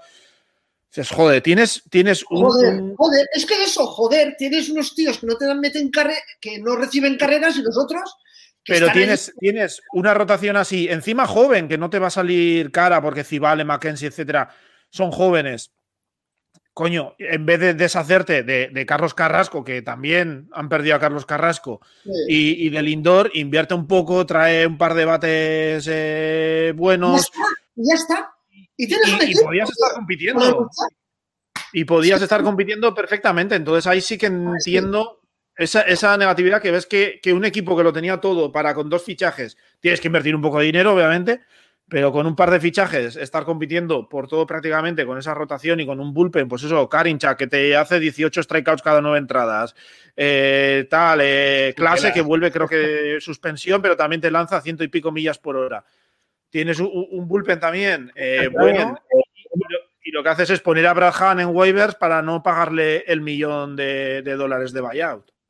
Sí. Eh, pues, pues sí que en ese sentido yo entiendo un poco la, no sé si negatividad o frustración de, de la, de la afición de Cleveland en general, entre ellos. Eh, Ángel. Adri. Sí, a ver, es que yo, yo- yo se, lo, se lo he escuchado mucho a Fernando Díaz, ¿no? Que el tema aquí de, de- Indians es como que eh, cuando compitieron las World Series no era su año, ¿no? O sea, como que se aceleró mucho el proceso de, de competir las World Series y, y que en, el año que, ellos tenían marcado como que, era para ganar era 2017, ¿no? Todas las piezas juntas un par de años y era el momento de, de- ir a ganar, ¿no? Y bueno, se juntan con... Me parecen los tramposos. Sí, bueno, sí. Eh, eh, aparece eh, la- la- las dos World Series otras de las trampas, ¿no? No, pero ya, ya en serio aparecen las. eh, la, la- aparecen los fantasmas de. Hemos tenido las World Series a mano, lo hemos desperdiciado y como que no hay una mentalidad de decir, oye, hemos estado a un partido de ganar las World Series, ¿por qué no vamos a poder estar aquí el año que viene? ¿no? ¿Por qué no podemos a poder estar? Y habido como un constructo mental eh, en Cleveland que, que se ha ido deteriorando poco a poco y que ha terminado por dinamitar el equipo, eh, primero desde dentro y después desde fuera, ¿no? Ha sido como que eh, Kluber las lesiones, eh, lo de Bauer, eh, el, último día que se va Bauer en, eh, que picha en, en Indians es tirando el, el guante a 400 pies. O sea, y, siendo un meme andante. Ah, aquello, fue, aquello, aquello fue un poco desagradable. Aquello fue un poco. Eh, que si mm, después Carrasco, pues bueno, pues lo, lo de la leucemia, pues fue un, un shock emocional dentro de, del equipo y a partir como que eh, eh, todos eh, Lindor y José Ramírez son dos estrellas de la liga y lo único que se escucha es, pues a ver cuándo venden a Ramírez, a ver cuándo venden a Lindor. Es culpa nuestra también el comprar estos planteamientos, pero es como que, que llega un punto en el que, bueno, es solo vamos a ver cuándo se vende, cuándo venden, y al final, pues han regalado a Lindor y a, y a Carrasco. Eh, Ramírez va por la misma. Por, por el mismo camino, siendo dos jugadores que son top 10 de la liga y teniendo al mejor pitcher de la. al segundo mejor pitcher de, de la liga, ¿no? Y una franquicia de, y, una, y una cantera de, de pitchers que es inagotable. Pero bueno, al final del día es lo que es lo que hay. Es un equipo que eh, a poco que, que tal podrían competir, pero no quieren hacerlo. Y ya está, pues simplemente por talento ganarán partidos, pero no porque nadie haya puesto el empeño por, porque lo hagan, pero para mí sigue siendo un equipo que, que es más bueno de lo que, a lo mejor de lo que debe, e- incluso dentro de, la dinámica del negocio de, de, de perder partidos y acumular dinero, ¿no? Yo no sé si Ángel está de acuerdo que la decisión de Carrasco, cuando el año pasado hubo aquel problema de que se, se fueron del hotel, creo que fueron Clevenger y Plesak, que luego dieron Sí. positivo por COVID. Y esto lo hablamos en Tras el Diamante, es decir, coño, que habéis tenido a un, a un compañero que ha optado por jugar, que ha pasado una leucemia el año anterior y, y dices, coño, qué poca consideración, ¿no? El, el- el- el arriesgarse a ese contacto con, no sé, fue un poco que, bueno, eh, Plesak se quedó, pero Clevinger a raíz de ahí ya, pues acabó en, San Diego y tal, pues ya, pues el, que creo que lo, lo, lo, decir, ya sancionaron, no iba a jugar más y, y a lo mejor yo, no sé, Carrasco ya queda un poco quemado con todo aquello, no lo sé, a lo mejor eso ya son cosas internas, pero bueno, podría ser, ¿no? Sí, a ver, los jugadores normalmente deportistas profesionales muy inteligentes no acostumbran a ser. Yo conozco a gente metida en el mundo del deporte profesional y si tú ves las series estas que hay en, en Netflix de un equipo de fútbol americano, ahora de baloncesto, que los escuchas hablar, no, no recuerdo cómo se llama la serie. Es, bueno, siguen a un equipo universitario y tal, es lo, cómo hablan los jugadores y tal. Y hablando con gente que está en el deporte profesional, dice, la mayoría de jugadores son así. Bueno, no, son, no piensan las cosas, no son mala gente, pero no piensan las cosas. Entonces este le dio por salir, otro que piensa un poco más le sentó muy mal y eso también crea malos ambientes en un trabajo. Un equipo profesional es como nuestro trabajo. Cuando vas a trabajar hay gente que ves que trabaja menos y cobra más, otro que cobra más y trabaja menos, el otro que se va no sé dónde.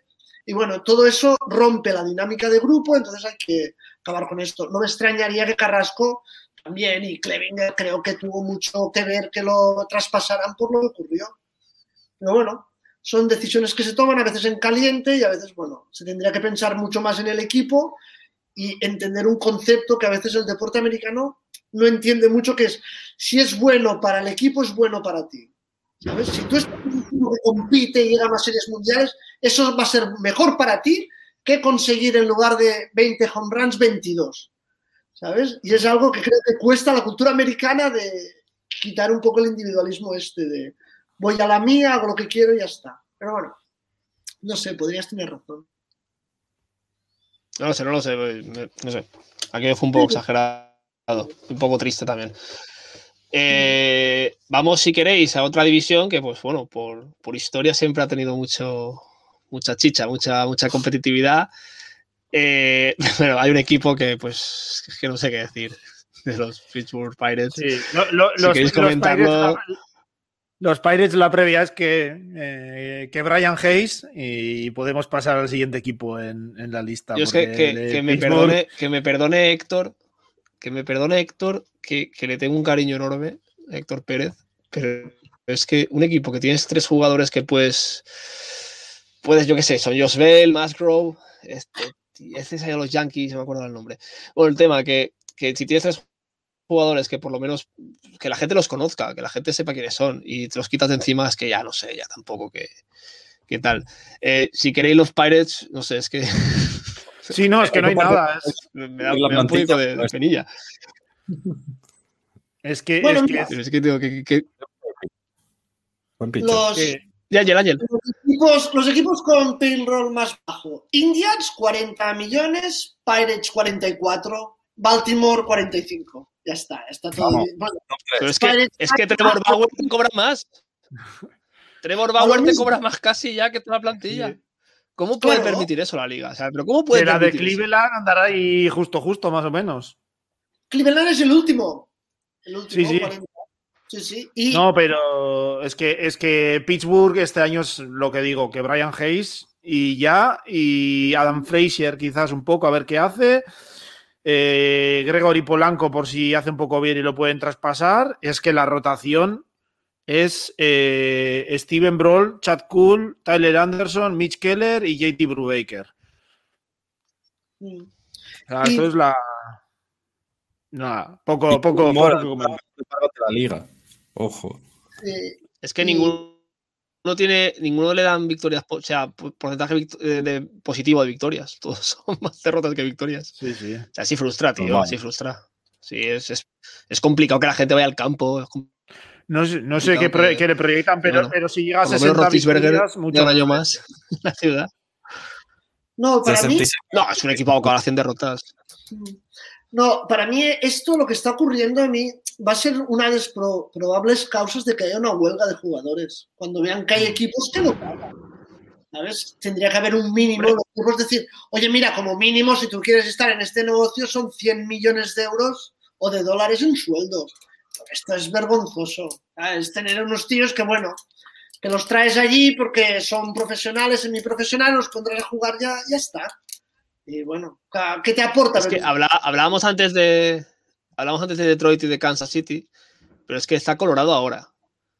Están los Orioles, perdóname, Adri. Pero eso yo creo que es un poco. Están, que al final son, son- Pero que son muchos equipos Sí, ya. pero Que ya no son dos. Eh, para mí es el gran inconveniente de que al final eh, los equipos han revalorizado tanto en general que ya el acceso a poder comprarlos eh, los tienen fondos de inversión, grandes empresas, eh, ya individuales, pues caso, el caso de Steve Cohen, porque tiene, me parece que un patrimonio de 12 mil millones de euros o de 12 mil millones de dólares, algo así, o se tienen que juntar entre 5 o 6 personas que lo ven como inversiones, igual que, que LeBron James. Entonces el tema es que, que quieres tener todos los años una cuenta de pérdidas y ganancias eh, en verde, tener un esto y en vez de ganar, en vez de hacerlo con un gran gasto pero un gran ingreso, eh, prefieren hacerlo con un ingreso muy bajo pero con un gasto todavía más bajo, que se,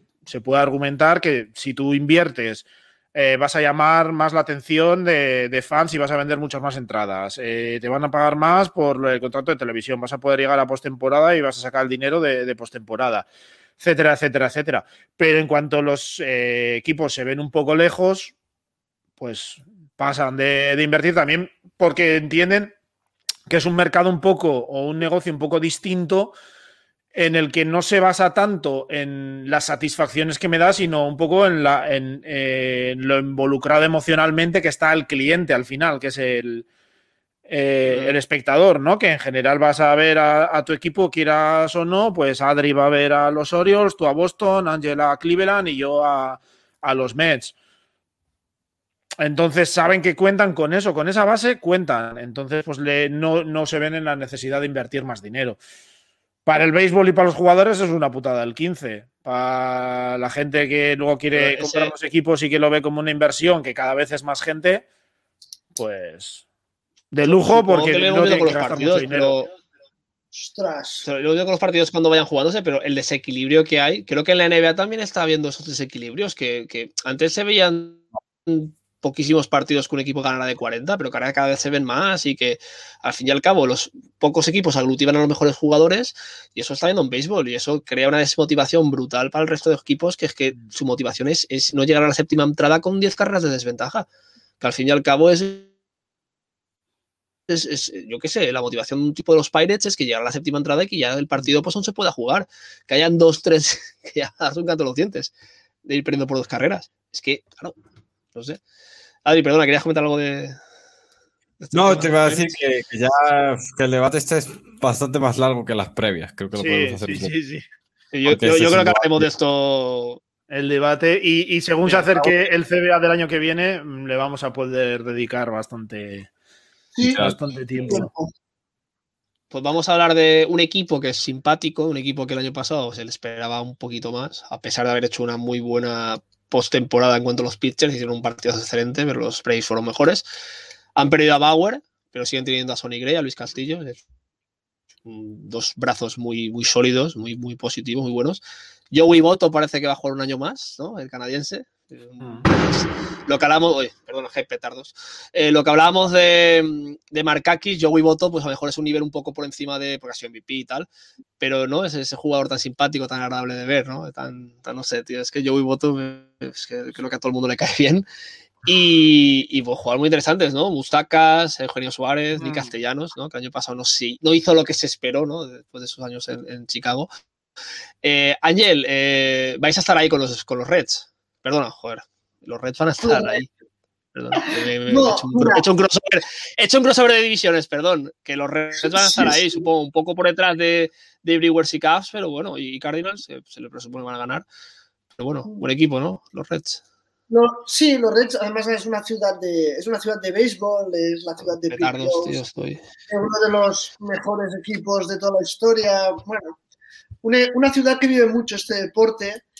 Creo que van a estar allí luchando, ¿eh? Creo que es un equipo siempre, siempre me ha gustado, siempre han estado allí. Joe Boto, bueno, un grandísimo jugador. A lo mejor les falta, comparado por ejemplo con los Brewers, están un poco por detrás, pero creo, el año pasado me gustaron mucho y los vi algo y, y realmente creo que es, es un equipo que puede ser también bastante entretenido de ver al principio. O sea, estos Mm. que desde Game Pass. Yo voy a seguirlos. Yo es un Mm. equipo que voy a seguir y veremos para hacia dónde me van. Castillo, bueno, es un, un gran pitcher y a mí me gusta mucho verlo jugar. No sé, tiene jugadores realmente interesantes y veremos. Bauer se fue, sí ha sido una gran pérdida, pero bueno, Mm. es lo que había. Bauer hace tres años parecía que no fuera a ser un pitcher tan bueno y este año ha sido cojonudísimo. Veremos, va a estar muy. Esta, esta división la veo realmente muy interesante. ¿eh? Mm. La veo realmente más competida, menos Pittsburgh, el resto de equipos.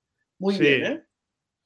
Sí, yo creo que seguramente la división más apretada y con menos eh, incertidumbre, o sea, con más incertidumbre en el sentido de que mm, equipos muy parejos, no hay ninguno que de- destaque especialmente. Eh, quizás sí, dos un poco por encima, pero bueno, eh, no sé. De todas formas, Cincinnati, a mí es un equipo que me, no sé, me da una sensación extraña, porque el año pasado eh, se lanzaron de repente a traer a gente como Castellanos, como Mustacas, trajeron a, a Kiyama desde, desde Japón, hicieron, no, hicieron un esfuerzo y de repente este año da la sensación un poco de que se han arrepentido y de que están hablando incluso de, desarmar el equipo. Bauer se, se ha ido, obviamente iba a la agencia libre, pero se habló de que querían traspasar a Sonny Gray y a Eugenio Suárez, de que estaban intentando encontrar sitio para, para Kiyama. Eh, ese tipo de, perdón, para Kiyama, para Mustacas, etcétera. No sé, a mí me dan una sensación un poco extraña, ¿no? Como que se pasa, les entró una euforia el año pasado y este año se están arrepintiendo eh, un poco. Eh, no sé, yo creo que sí tiene un equipo más que interesante, con Luis Castillo, con Sonny Gray en, la rotación. Eugenio Suárez tiene que volver a, su nivel. Eh, la temporada pasada yo creo que es un poco, pues eso, una temporada un poco difícil y tal. Pero bueno, tienes a Voto, que no es el voto de hace unos años, pero siempre te va a aportar. eh, Mustacas. Tienes a gente ahí, castellanos, etcétera. Tienes nombres, por lo menos, como para hacer algo interesante. Y la, la rotación, o perdón, la división, sí que puede estar lo suficientemente abierta como para que si empiezan bien, eh, pues puedan eh, dar un susto y competir en, en- en la temporada. ¿no? También creo que es muy posible que si empiezan mal, pues se dediquen a vender piezas en, en el deadline. ¿Qué te parece, Sí. Adrián? Sí, dime, dime. Eh, nada, yo, yo creo que, que, a ver, que es un equipo como que mm, han perdido a Bauer y ya, ¿no? Es como que eh, el hecho de haber perdido a Bauer le- les ha colapsado mentalmente el equipo. Era Sí. como, bueno, es un jugador que es muy bueno, pero toda la inversión que hicisteis el año pasado se mantiene. Todo el equipo menos él está. Vais a perder, es verdad. Vais a ser peor equipo, pero es como. ha- Hay un decaimiento de. Ah, hemos perdido a Bauer, pues ya no tenemos equipo. Cuando la plantilla sigue siendo prácticamente la misma y es la, la misma que el año pasado, casi le ganan los Braves. ¿Sabes? Es como que. mm, hay hay una mentalidad un poco rara en Cincinnati de decir, ah, no, pues ya se ha ido Bauer, ya no se puede competir. eh, Sí, es algo así. Y es como, ¿por qué? Si estáis en la, en la división más apretada, con los caps eh, posiblemente más bajos de los últimos años, eh, los Brewers que- y los Cardinals, pues bueno, pues pueden estar a vuestro nivel. Habéis hecho una gran inversión y tenéis un buen equipo. Habéis perdido a Bauer, oye, pues mala suerte, ¿qué hacemos? Pues eh, y- yo creo que siguen compitiendo y me parece, me da la sensación de que tú ves nombre por nombre y dices, ¿a poco que Aquino, Winker, eh, Sensel eh, vuelva a, a nivel con, con Mustacas, ¿no? Eh, castellanos. eh, que como que parece que, que- que- que esa gente de repente no sabe jugar al béisbol. Como que, oye. No sé, es una mentalidad muy rara. Sí, Ángel querías decir. Bueno, sí, que tienes razón, que lo veo así, es una mentalidad muy rara. Tienes el mismo equipo del año pasado, menos un jugador de 25, Mm. ya está, ¿vale? Puedes Pero seguir. es que es un jugador que. Estás. Es un jugador que, te, que, que en 162 partidos te va a lanzar 35, 36. Veremos, todo va bien con veremos. las lesiones y. Y hombre, Sí, se Sí, presupone pero no que. sé, pero sí que yo creo que mentalmente se han venido un poco abajo, es lo que, lo que decís, que no se les ve con, con ganas este año de, ir al 100%. Es que la única incorporación así un poco de, re- de renombre que pues importante es la de Son Doolittle para el bullpen. Es que el resto no, no hay nada así que digas, pues oye. Pero sí que, pues sí que es verdad que a lo mejor el año pasado había un, un exceso de, ¿no? de optimismo cuando todos aquellos fichajes, ¿no? Y, y con Bauer y con Castillo y con Gray y tal. Y bueno, llegaron a playoff y perdieron una forma muy honrosa, es decir, no es que fueron vapuleados, pero no sé, al final. eh, al final Pero- solo puede ganar uno y es complicado, es complicado. El apunte de Bauer es que Bauer cuando jugaba en Cleveland y tal es un tío bastante irregular. ¿eh? Tuvo una temporada buena en 18, por ejemplo, la 2019 fue muy mala, la pasada fue buena. No, no veo una gran... O sea, no lo veo... Es un buen jugador, pero no el no es Kershaw en sus buenos tiempos, si me queréis entender. ¿Vale? Mm. Bauer va a ser un buen pitcher, pero no creo que sea un pitcher como, yo qué sé, o como Martínez cuando era joven, ¿sabéis? Bueno, yo lo veo así. ¿eh? Yo cuando estaba en Cleveland sí tenía buenos tiempos, pero ostras, tuvo durante, estoy viendo ahora sus números, un era mayor de cuatro durante sus seis primeras temporadas. Tampoco es nada del otro mundo. Pero también es un tío que se ha sabido vender muy bien. Él mismo, Mm. con su forma de ser y cómo maneja las redes sociales y- Sí, es hoy en día un, un deportista lo tiene que manejar muy bien y creo que ahí Trevor Bauer es el MVP absoluto de la liga. Y, y eso le ha beneficiado en muchos aspectos y que haya firmado ese contrato con toda esa especulación y todos esos juegos que hacía de, de fotos y viajes y billetes de tren y avión y tal creo que ha- le ha beneficiado mucho. Y mira ahí está con sus cuarenta y pico mil millones de dólares al segundo este año. Eh, vamos a ir veréis, al siguiente equipo que sorprendentemente son, según Rotochon, los Cardinals, que los dan empatados con los con los Reds. Ostras, no sé. eh, han hecho los movimientos más impactantes de, de esta temporada. El fichaje de Nolan Arenado, que pues a cambio de 87 prospects y cuatro vendedores de perritos calientes con Colorado Rockies ha, ha hecho que llegue a la, a la ciudad de San Luis y bueno, junto a Edman, Goldsmith y Javier Molina hacen ahí unos jugadores, un, un line-up muy bueno, ¿no? Luego tenemos a Flaherty, a Wainwright con sus 40, ya, bueno, creo que tiene 40 años ya, este año cumple. Que bueno, sí que es veterano, pero Jake Flaherty pues es uno de los jugadores que, es- que, que más se espera, ¿no? Pues es un jugador de los jóvenes más, más válidos y probablemente un pitcher que vaya a marcar una época. Eh, ¿Qué os parece este equipo? Pues mira, para mí creo que es el mejor.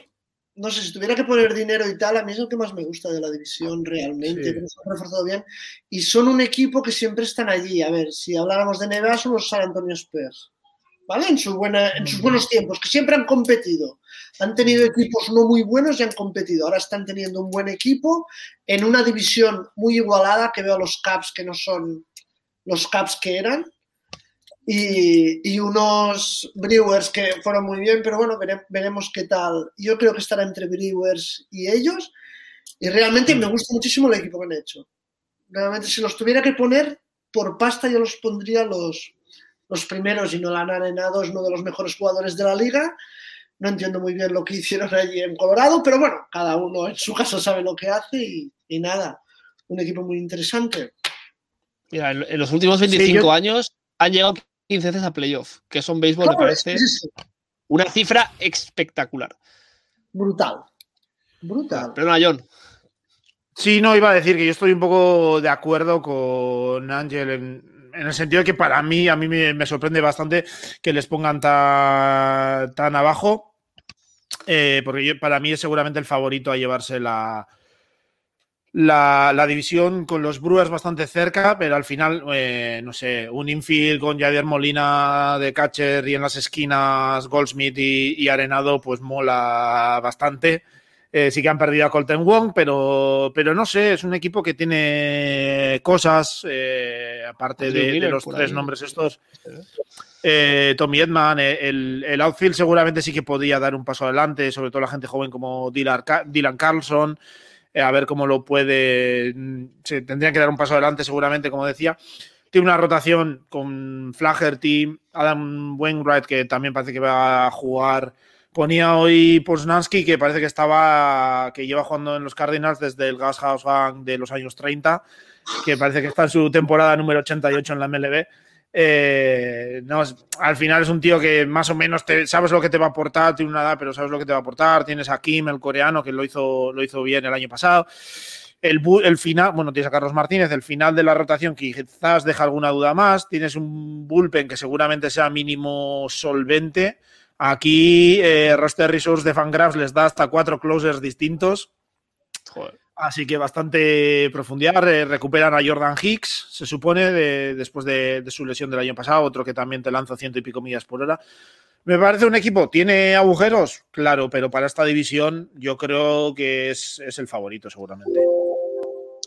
Perdón yo que te interrumpa, pero es que Ángel se tiene que ir ya. Tiene sí, perdón. No, nada. Que hacer familiares. De cenar a los niños. Agradecerte que te hayas pasado, Ángel. Buah, que va, un placer estar aquí con vosotros, ya lo sabéis. Nosotros ¿Vale? seguiremos desgranando esta división y bueno, cuando Muy quieras bien. ya sabes, Ángel. Luego os escucho, ¿vale? Un abrazo. Un abrazo. Hasta luego. Chao, agur. Chao, Deo.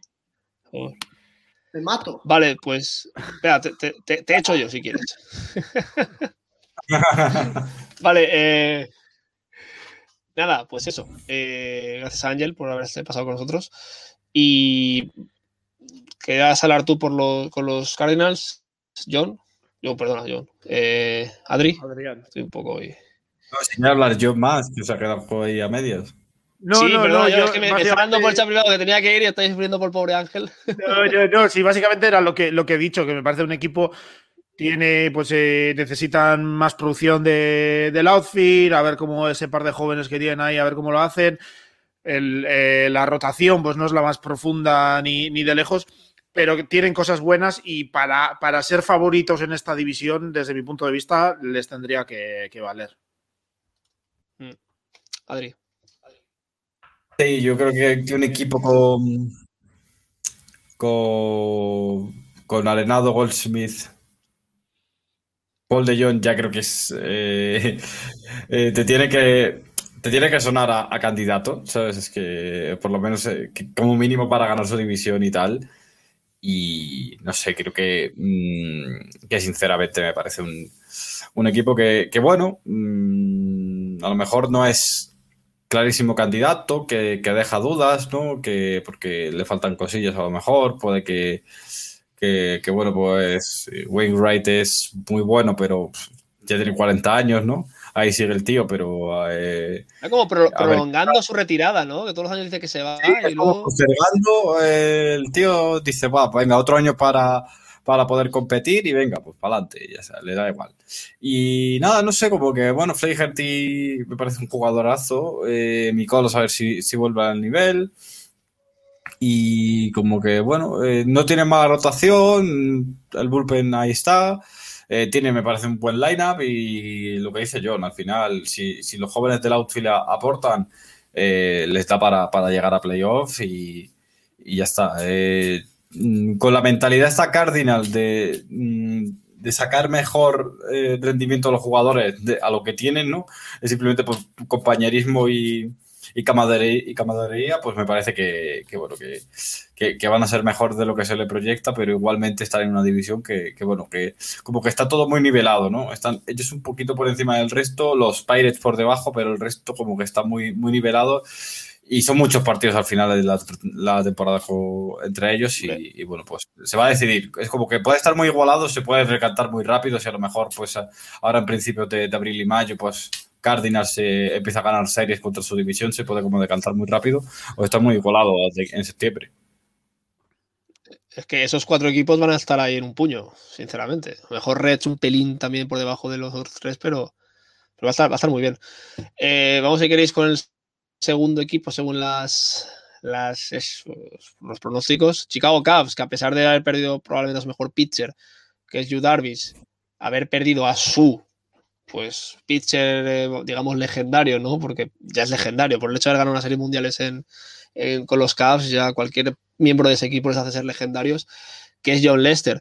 Eh, han fichado a Kyle Hendricks, vuelve Jay Carrieta, ojo, a ver, que Jay Carrieta nos encontramos en, en este equipo, y el fichaje de Jock Pederson por parte de los campeones Dodgers, que bueno, Rizzo, Brian Contreras han mantenido, Jan Hub, Jason Hayward, Javi Baez. O sea, realmente no es un equipo que haya perdido demasiado respecto a otros años, pero sí que es verdad que el picheo, pues con la pérdida de Jarvis, pues sí que pierde ligeramente.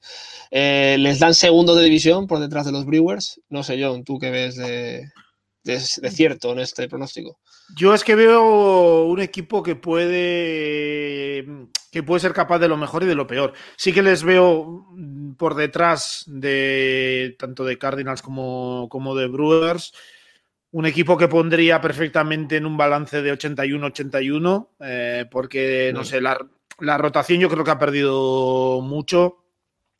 Tienes a Hendrix, que, que lo hizo muy bien, pero luego el resto de la rotación. pff, a Rieta yo no le veo volviendo a ser lo que era. Zach Davis también me deja dudas. Puede ser una buena opción, pero bueno. No sé. Eh, el bullpen, pues más de lo mismo, porque sí tiene a Kimbrell de closer, pero Kimbrell ya no es el, Kimble- el Kimbrell de, de Boston, sobre todo, ¿no? De Atlanta antes, de San Diego. Eh, llega un momento que puede ser más eh, un- un- una desventaja en, ese bullpen que, que una ventaja. Y tiene un bullpen bastante normalito. Y la gran duda está en ese line porque mm, tres piezas mm, claves, por no decir las piezas claves, de ese título 2015 y de lo que se preveía como una dinastía, que son Rizzo, Baez y Bryant, acaban contrato. Eh, yo creo que Rizzo renovará, Bryant se va a marchar seguro y Baez habrá que ver, eh, porque me parece que va a ser un mercado bastante grande de shortstops de, de calidad. eh, encima con todo el CBA va a haber muchas dudas de qué, de qué va a ser, pero vamos, que pueden ser tres jugadores que se estén jugando contratos futuros, que tienen esa motivación para, mm, para rendir bien, lo cual les puede llevar a dar un paso adelante a, a los Caps.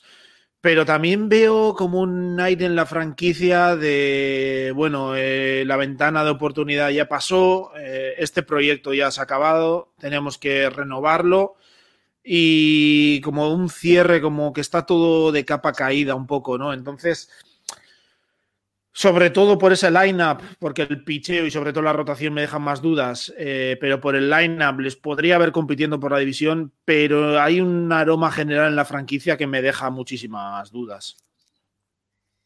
Un poco esa decadencia eh, programada, ¿no? De los últimos años. Sí, sí, no sé, yo les veo. eh, hay follones con Bryant, vete a saber cómo encara este año, sí que tiene la motivación de hacerlo bien después de la mala temporada pasada, pues para sacar un buen contrato.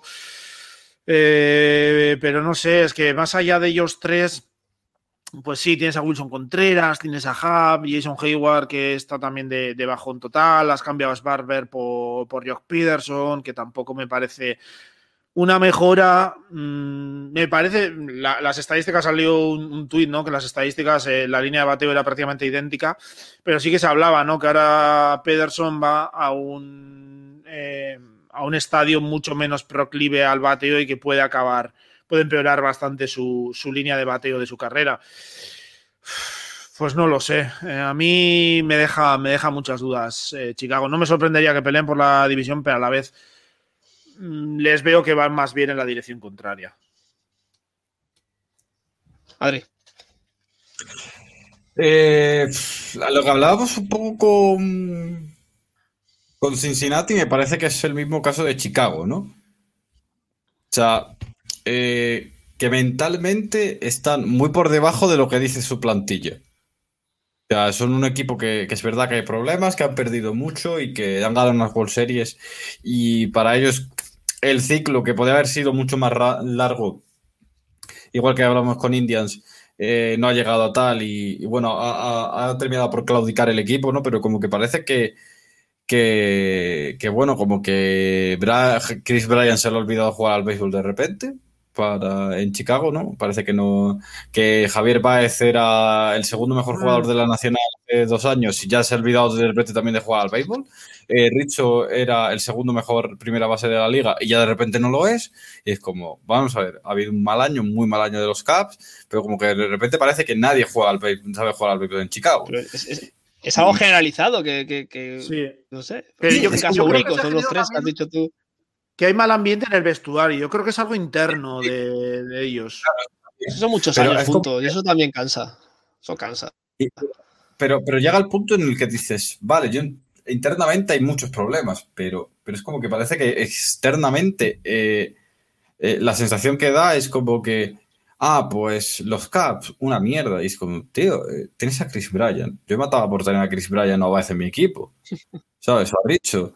Eh, y es como, no, es que, va, es que qué decepción los, los, los, esto, los, los Caps, que no sé qué. Es que tú lees a la gente de los Caps y parece que todos lo hacen mal. Y es como, mira, Darvish se tenía que ir y has conseguido a Zach Davis. O sea, me- me- es peor Zach Davis Sí, que sí. Yu Darvish. Sí, conseguido- pero has conseguido un recambio de garantías. No estoy jugando yo de pitcher, está jugando Zach Davis.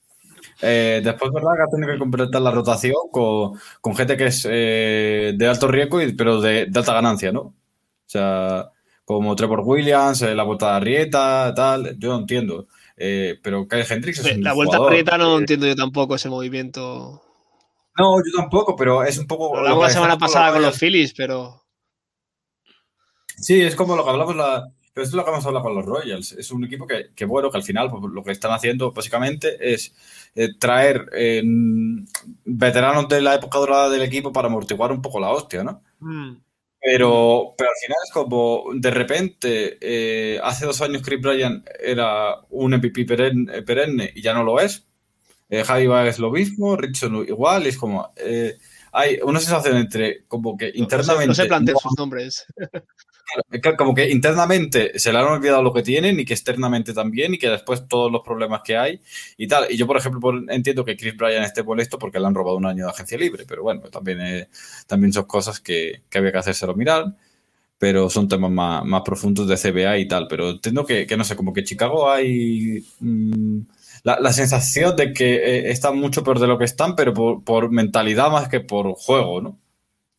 Al final todo son sensaciones y es lo que transmites. Y si tú lees prensa de Chicago y no sé, no ves ese optimismo a lo mejor que podrían tener, porque hay que que no es la- el, con perdón, no es el roster de los Pirates. Sí que hay jugadores que, que lo que tú has dicho, Adrián, hasta hace dos años peleaban por ser MVPs, solo que ahora los tres de golpe, pues hundido. Pero coño, que no, no es una catástrofe. Es que de hecho, en Rotochable están segundos de división. Es decir, probabilidad máxima de conseguir las, la wildcard. Y luego en playoff todo puede pasar, no sé. Vamos a ver, yo creo que es un equipo que si empieza a ganar partidos, esto puede sonar eufemismo, pero es que es verdad, a lo mejor le viene muy bien empezar una racha de, de 7-3 los 10 primeros partidos y eso ya a lo mejor dirime lo que va a ser el resto de la temporada. No lo sé, no lo sé. Pero bueno, Puede ser, puede Sí, ser. el año pasado les pasó eso un poco, quizás, ¿no? También empezaron bastante bien, eh, hicieron colchón y luego lo fueron gestionando, no lo sé. Yo es que ya te digo, creo que es un equipo, mm, lo hablamos con Cincinnati, bueno, Cincinnati, creo que es una sensación de que ellos invirtieron un montón, les han dado como un bajón, no sé, como de que quizás habían la, la- la expresión esta de hemos vivido por encima de nuestras posibilidades o lo que sea. Chicago me parece un poco distinto, me parece que es mm, una, no sé, un bajón anímico general y, y que no sé, no hay una cierta motivación, ¿no? La suficiente motivación para, para adelante, como que hay, ya está determinado que este proyecto está acabado y que no, no se ven con, con la fuerza de, de tirar, no sé. También creo que como digo, me parece mm, el la proyección que comentabas, me parece quizás un poco excesiva, tal y como lo veo yo. No me sorprendería, pero sí que creo que si entran en playoffs con esa rotación, es que no, no les veo pasando, pasando rondas. de todas formas, el hecho de que Miami te, te gane como te gana en playoff, a lo mejor hace que la off-season haya sido más larga de lo que, de lo que realmente ha sido, ¿no? puede ser moralmente, como yo. Vamos con el a priori presumible y todos esos términos que hoy, hoy en día se utilizan tanto.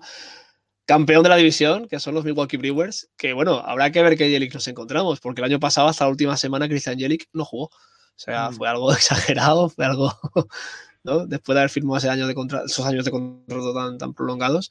Eh, desde mi punto de vista sentimental, eh, pues me va a doler ver a Jackie Bradley Jr. con otro uniforme, pero bueno, tengo simpatía por los Brewers, así que pues que, que, que juegue ahí mejor que otro equipo. Y bueno, a ver este año Brandon Woodruff si se consolida ya como uno de los mejores pitchers de la, de la nacional. Y bueno, pues los Orlando Acia, Keston Hura, Kriston Jelic, Lorenzo Kane y sobre todo el fichaje de Colton Wong, que viene de los Cardinals, rival divisional. Eh, yo creo que es justo pensar que pueden ganar la división. A lo mejor, pues sí que es verdad que los, los Cardinals tienen motivos más sólidos por plantilla, pero creo que es un equipo muy, muy, muy. A mí me gusta mucho los Brewers. Y bueno, Sí. ya últimamente flirteando Sí, con yo- playoffs, acostumbras a esa posición y vamos a ver qué hace este año. Yo si me preguntas hace un par de semanas o tres, mm, no era muy optimista co- con, los Brewers, pero no, los, los dos movimientos estos que han hecho de, mm, de Wong y de Jackie Bradley Jr., no sé, me han hecho cambiar bastante la, la perspectiva, ¿no? Soy mucho más optimista con ellos. No sé si me ha hecho dar un repaso también a, a la plantilla que tienen y me ha hecho ser mucho más optimista con ellos, ¿no? El outfield que tienen, eh, es- creo que lo decía el general manager ahora, que tienen prácticamente cuatro titulares top, que es Lorenzo Kane, que vuelve después de salirse de la temporada del año pasado, eh, es Abisail García, Jackie Bradley y Christian Jelic. Y Christian Jelic el año pasado sí que tuvo una temporada mm, malísima al bate, bastante, puedo decir, decepcionante. Bateó 205 de, de promedio con 12 home runs. Bueno, eh, los home runs, el bateo de poder bastante bien, pero ese 205 de promedio que llama tanto la atención. Pero si miras, eh, aparte que fue una temporada muy corta, eh, el Babip es que es un jugador que ha batado prácticamente toda su carrera entre 350 y 370, que lo más bajo que había tenido Babip era 336 en su último año en Miami. El año pasado tuvo 259 de Babip, o sea, es una caída descomunal que no se, no se sostiene. Este año tiene que repuntar eh, sí o sí y volver a ser uno de los top de la liga y candidato a MVP se espera un poco lo mismo, no, no a ese nivel, pero también en Keston Hura, que vuelva al nivel que se espera de él, ¿no? Tienes pues eso, Travis Shaw, tienes a Orlando Arcia, que pueden ir haciendo cosas. Eh, tienes eh, una rotación que sin tener grandes nombres eh, puede ser bastante interesante, con Woodruff, con Corbin Burns y tal. Y es que tienes cerrando el bullpen, tienes a Josh Hader y Devin Williams, le puedes meter también ahí a Brent Sutter es que tienes material en todos, en todas las partes del equipo. No sé, yo, ah, si bien hace un par de semanas era más negativo con el equipo, la verdad es que ahora mismo les veo ahí compitiendo con los Cardinals eh, por llevarse la división. Adri. Pues sí, no sé. Mm, es como que. Como eso, que al final tú ves la, la rotación que tienen y cómo han podido sacar siempre cosas, ¿no? El bullpen tiene a Heider y a Devin Williams, que son a lo mejor los, mejor, los dos de mejores relevistas de la Nacional, así a bote pronto. Eh, y, y el lineup, pues bueno, eh, Vogelbach me parecen bastante bien, tienen dos buenos catchers. Eh, lo de Wong y tal, pues ahora, mmm, la verdad es que, que le ha dado un, un, un avance significativo a ese equipo porque han mejorado el infield, que era lo que tenían peor. Y, y bueno, al final, pues bueno, con Urias y, y lo que tienen, me parecen un equipo más que, más que, de, más que decente dentro de, del infield y que han mejorado bastante este, este año, que era su debilidad y que con, con poquita cosa han sabido moverse y, darle un impulsillo pequeño, tampoco una, gran cosa, pero mejor de lo que tenían el año pasado para mí, sí, y que al final del día, pues joder, es que tienes a Angelica, Keiria y lo de Jackie Bradley Jr., que te, te queda un, un outfield eh, buenísimo, eh, García, y oye, eh, al final es un equipo que, que, es como por mentalidad también mmm, llegan y, oye, que es que eh, llegan más de lo que y consiguen más de lo que de lo que en principio pues se pueda esperar de ellos. Y me parece que, que, es, un equipo interesante que hay que tenerlo en cuenta y que para mí con, con Cardinals pues bueno pues para, al luchar la división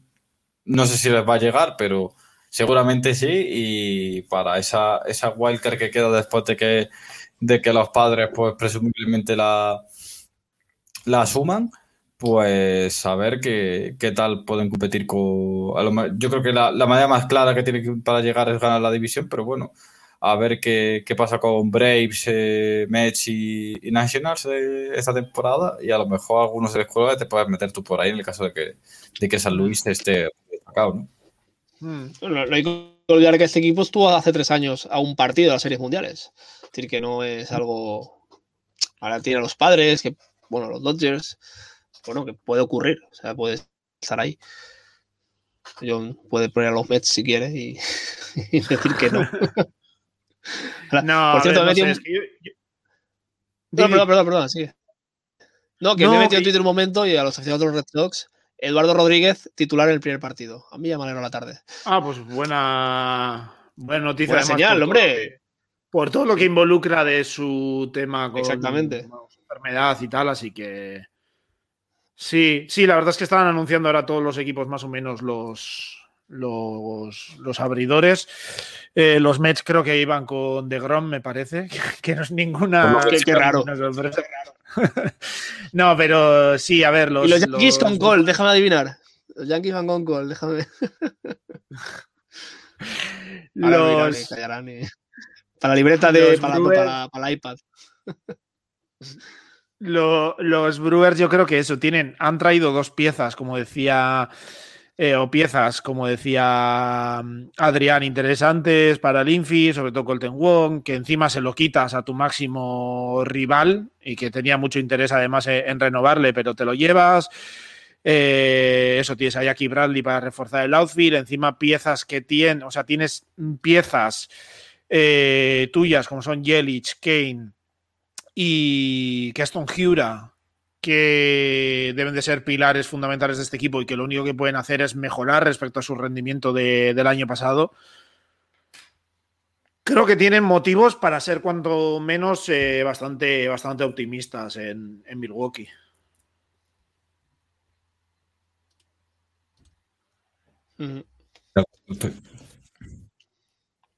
Pues bueno, yo creo que hemos ya tocado las seis divisiones. La semana que viene, pues Mm. supongo que ya abordaremos con estos post-titulares que ya vamos sabiendo, ¿no? Los primeros, primeros partidos y hablar un poco ya más en Los profundidad. de lo primeros abridores. Eh, Los primeros Eso, eso abridores. es la, eso siempre dice Pepe. Rodríguez. Eso es como, No, no, como que un juego sí. de Rubik que se te deshace el primer día, porque claro, al principio está todo perfecto, tienes a los abridores, ace contra ace, ace contra ace, y luego por lesiones y por, rotar, por, por cuadrar rotaciones ya no suelen ver eh, esos niveles de, de- de rivalidad en, en- en las lomas, entonces yo creo que va a Sí, estar muy no, bien. El primer día sí que habrá cosas, cosas interesantes. Y ya pues hablaremos de partidos concretos a los que ver, los que seguir, y bueno, no sé, yo creo que va a ser una temporada muy interesante, y después de todo lo que pasó el año pasado y lo mal que lo pasamos con el tema del béisbol, oye, yo creo que este año lo vamos a coger con muchas ganas y, y que todo vaya bien, que todo fluya y que, pues eso, no hayan cancelaciones y no hayan cosas raras, que nunca se sabe. Antes lo hablaba, antes de que vinierais, eh, hablaba con Ángel, ¿no? Que decían que para el 4 de julio eh, el propósito de Estados Unidos es haber vacunado a toda la población, que sería su festividad y tal. Oye, pues ellos yo creo que si se lo proponen lo harán y pues qué partidos más interesantes, ¿no? Esos del 4 de julio que siempre tienen ese toque especial y tal. A ver, a ver, no sé. Habrá que hacer un especial, supongo. Sí, no, y como objetivo para ir recuperando la normalidad, pues encima los americanos con lo que son de esto de las fechas un poco especiales y las festividades y tal, pues seguro que se lo ponen ahí como, como objetivo para ir. Pues eso, recomendación, siempre que hay festividad. Que siempre que hay festividad, eh, el League Pass saca ofertas. En plan, por ser día de los Sí. veteranos, 30%. Por ser el día 4, 30%. Y a veces 50% de la- de- del precio. O sea, hay que estar atentos a esas Sí. cosas que. Sí, no, pero sería no muy americano. como- sería muy americano el día del, del cumpleaños de la nación, como les gusta también decir a ellos, pues no, un nuevo inicio más con una, de una nueva normalidad, ya poder meter gente Buah. con más normalidad en el estadio y tal. Sería muy. como lo muy consigan, como lo consigan, tienes parafernalia para años, para décadas. El día de la victoria, el día de. Vamos. Sí, seguro. Pues nada. eh, ya está. Creo que ya hemos acabado. gracias por venir. Sí. Un saludo a Ángel también, que nos verá luego seguramente. Y bueno, seguimos en contacto. Gracias a todos por los que habéis estado aquí. Hemos tenido una media de 7, 8 espectadores. Pues bueno, se agradece mucho la- las visualizaciones y bueno, aquí seguiremos. Nos podéis escuchar en podcast, mañana lo subirá Javi y pues nada, como siempre. Gracias por seguir el mismo. Hasta luego. Vamos hablando. Venga, hasta luego. Atlanta, Georgia, Atlanta, Georgia, rock and roll Halloween. Georgia, Atlanta, Georgia, rock and roll Halloween.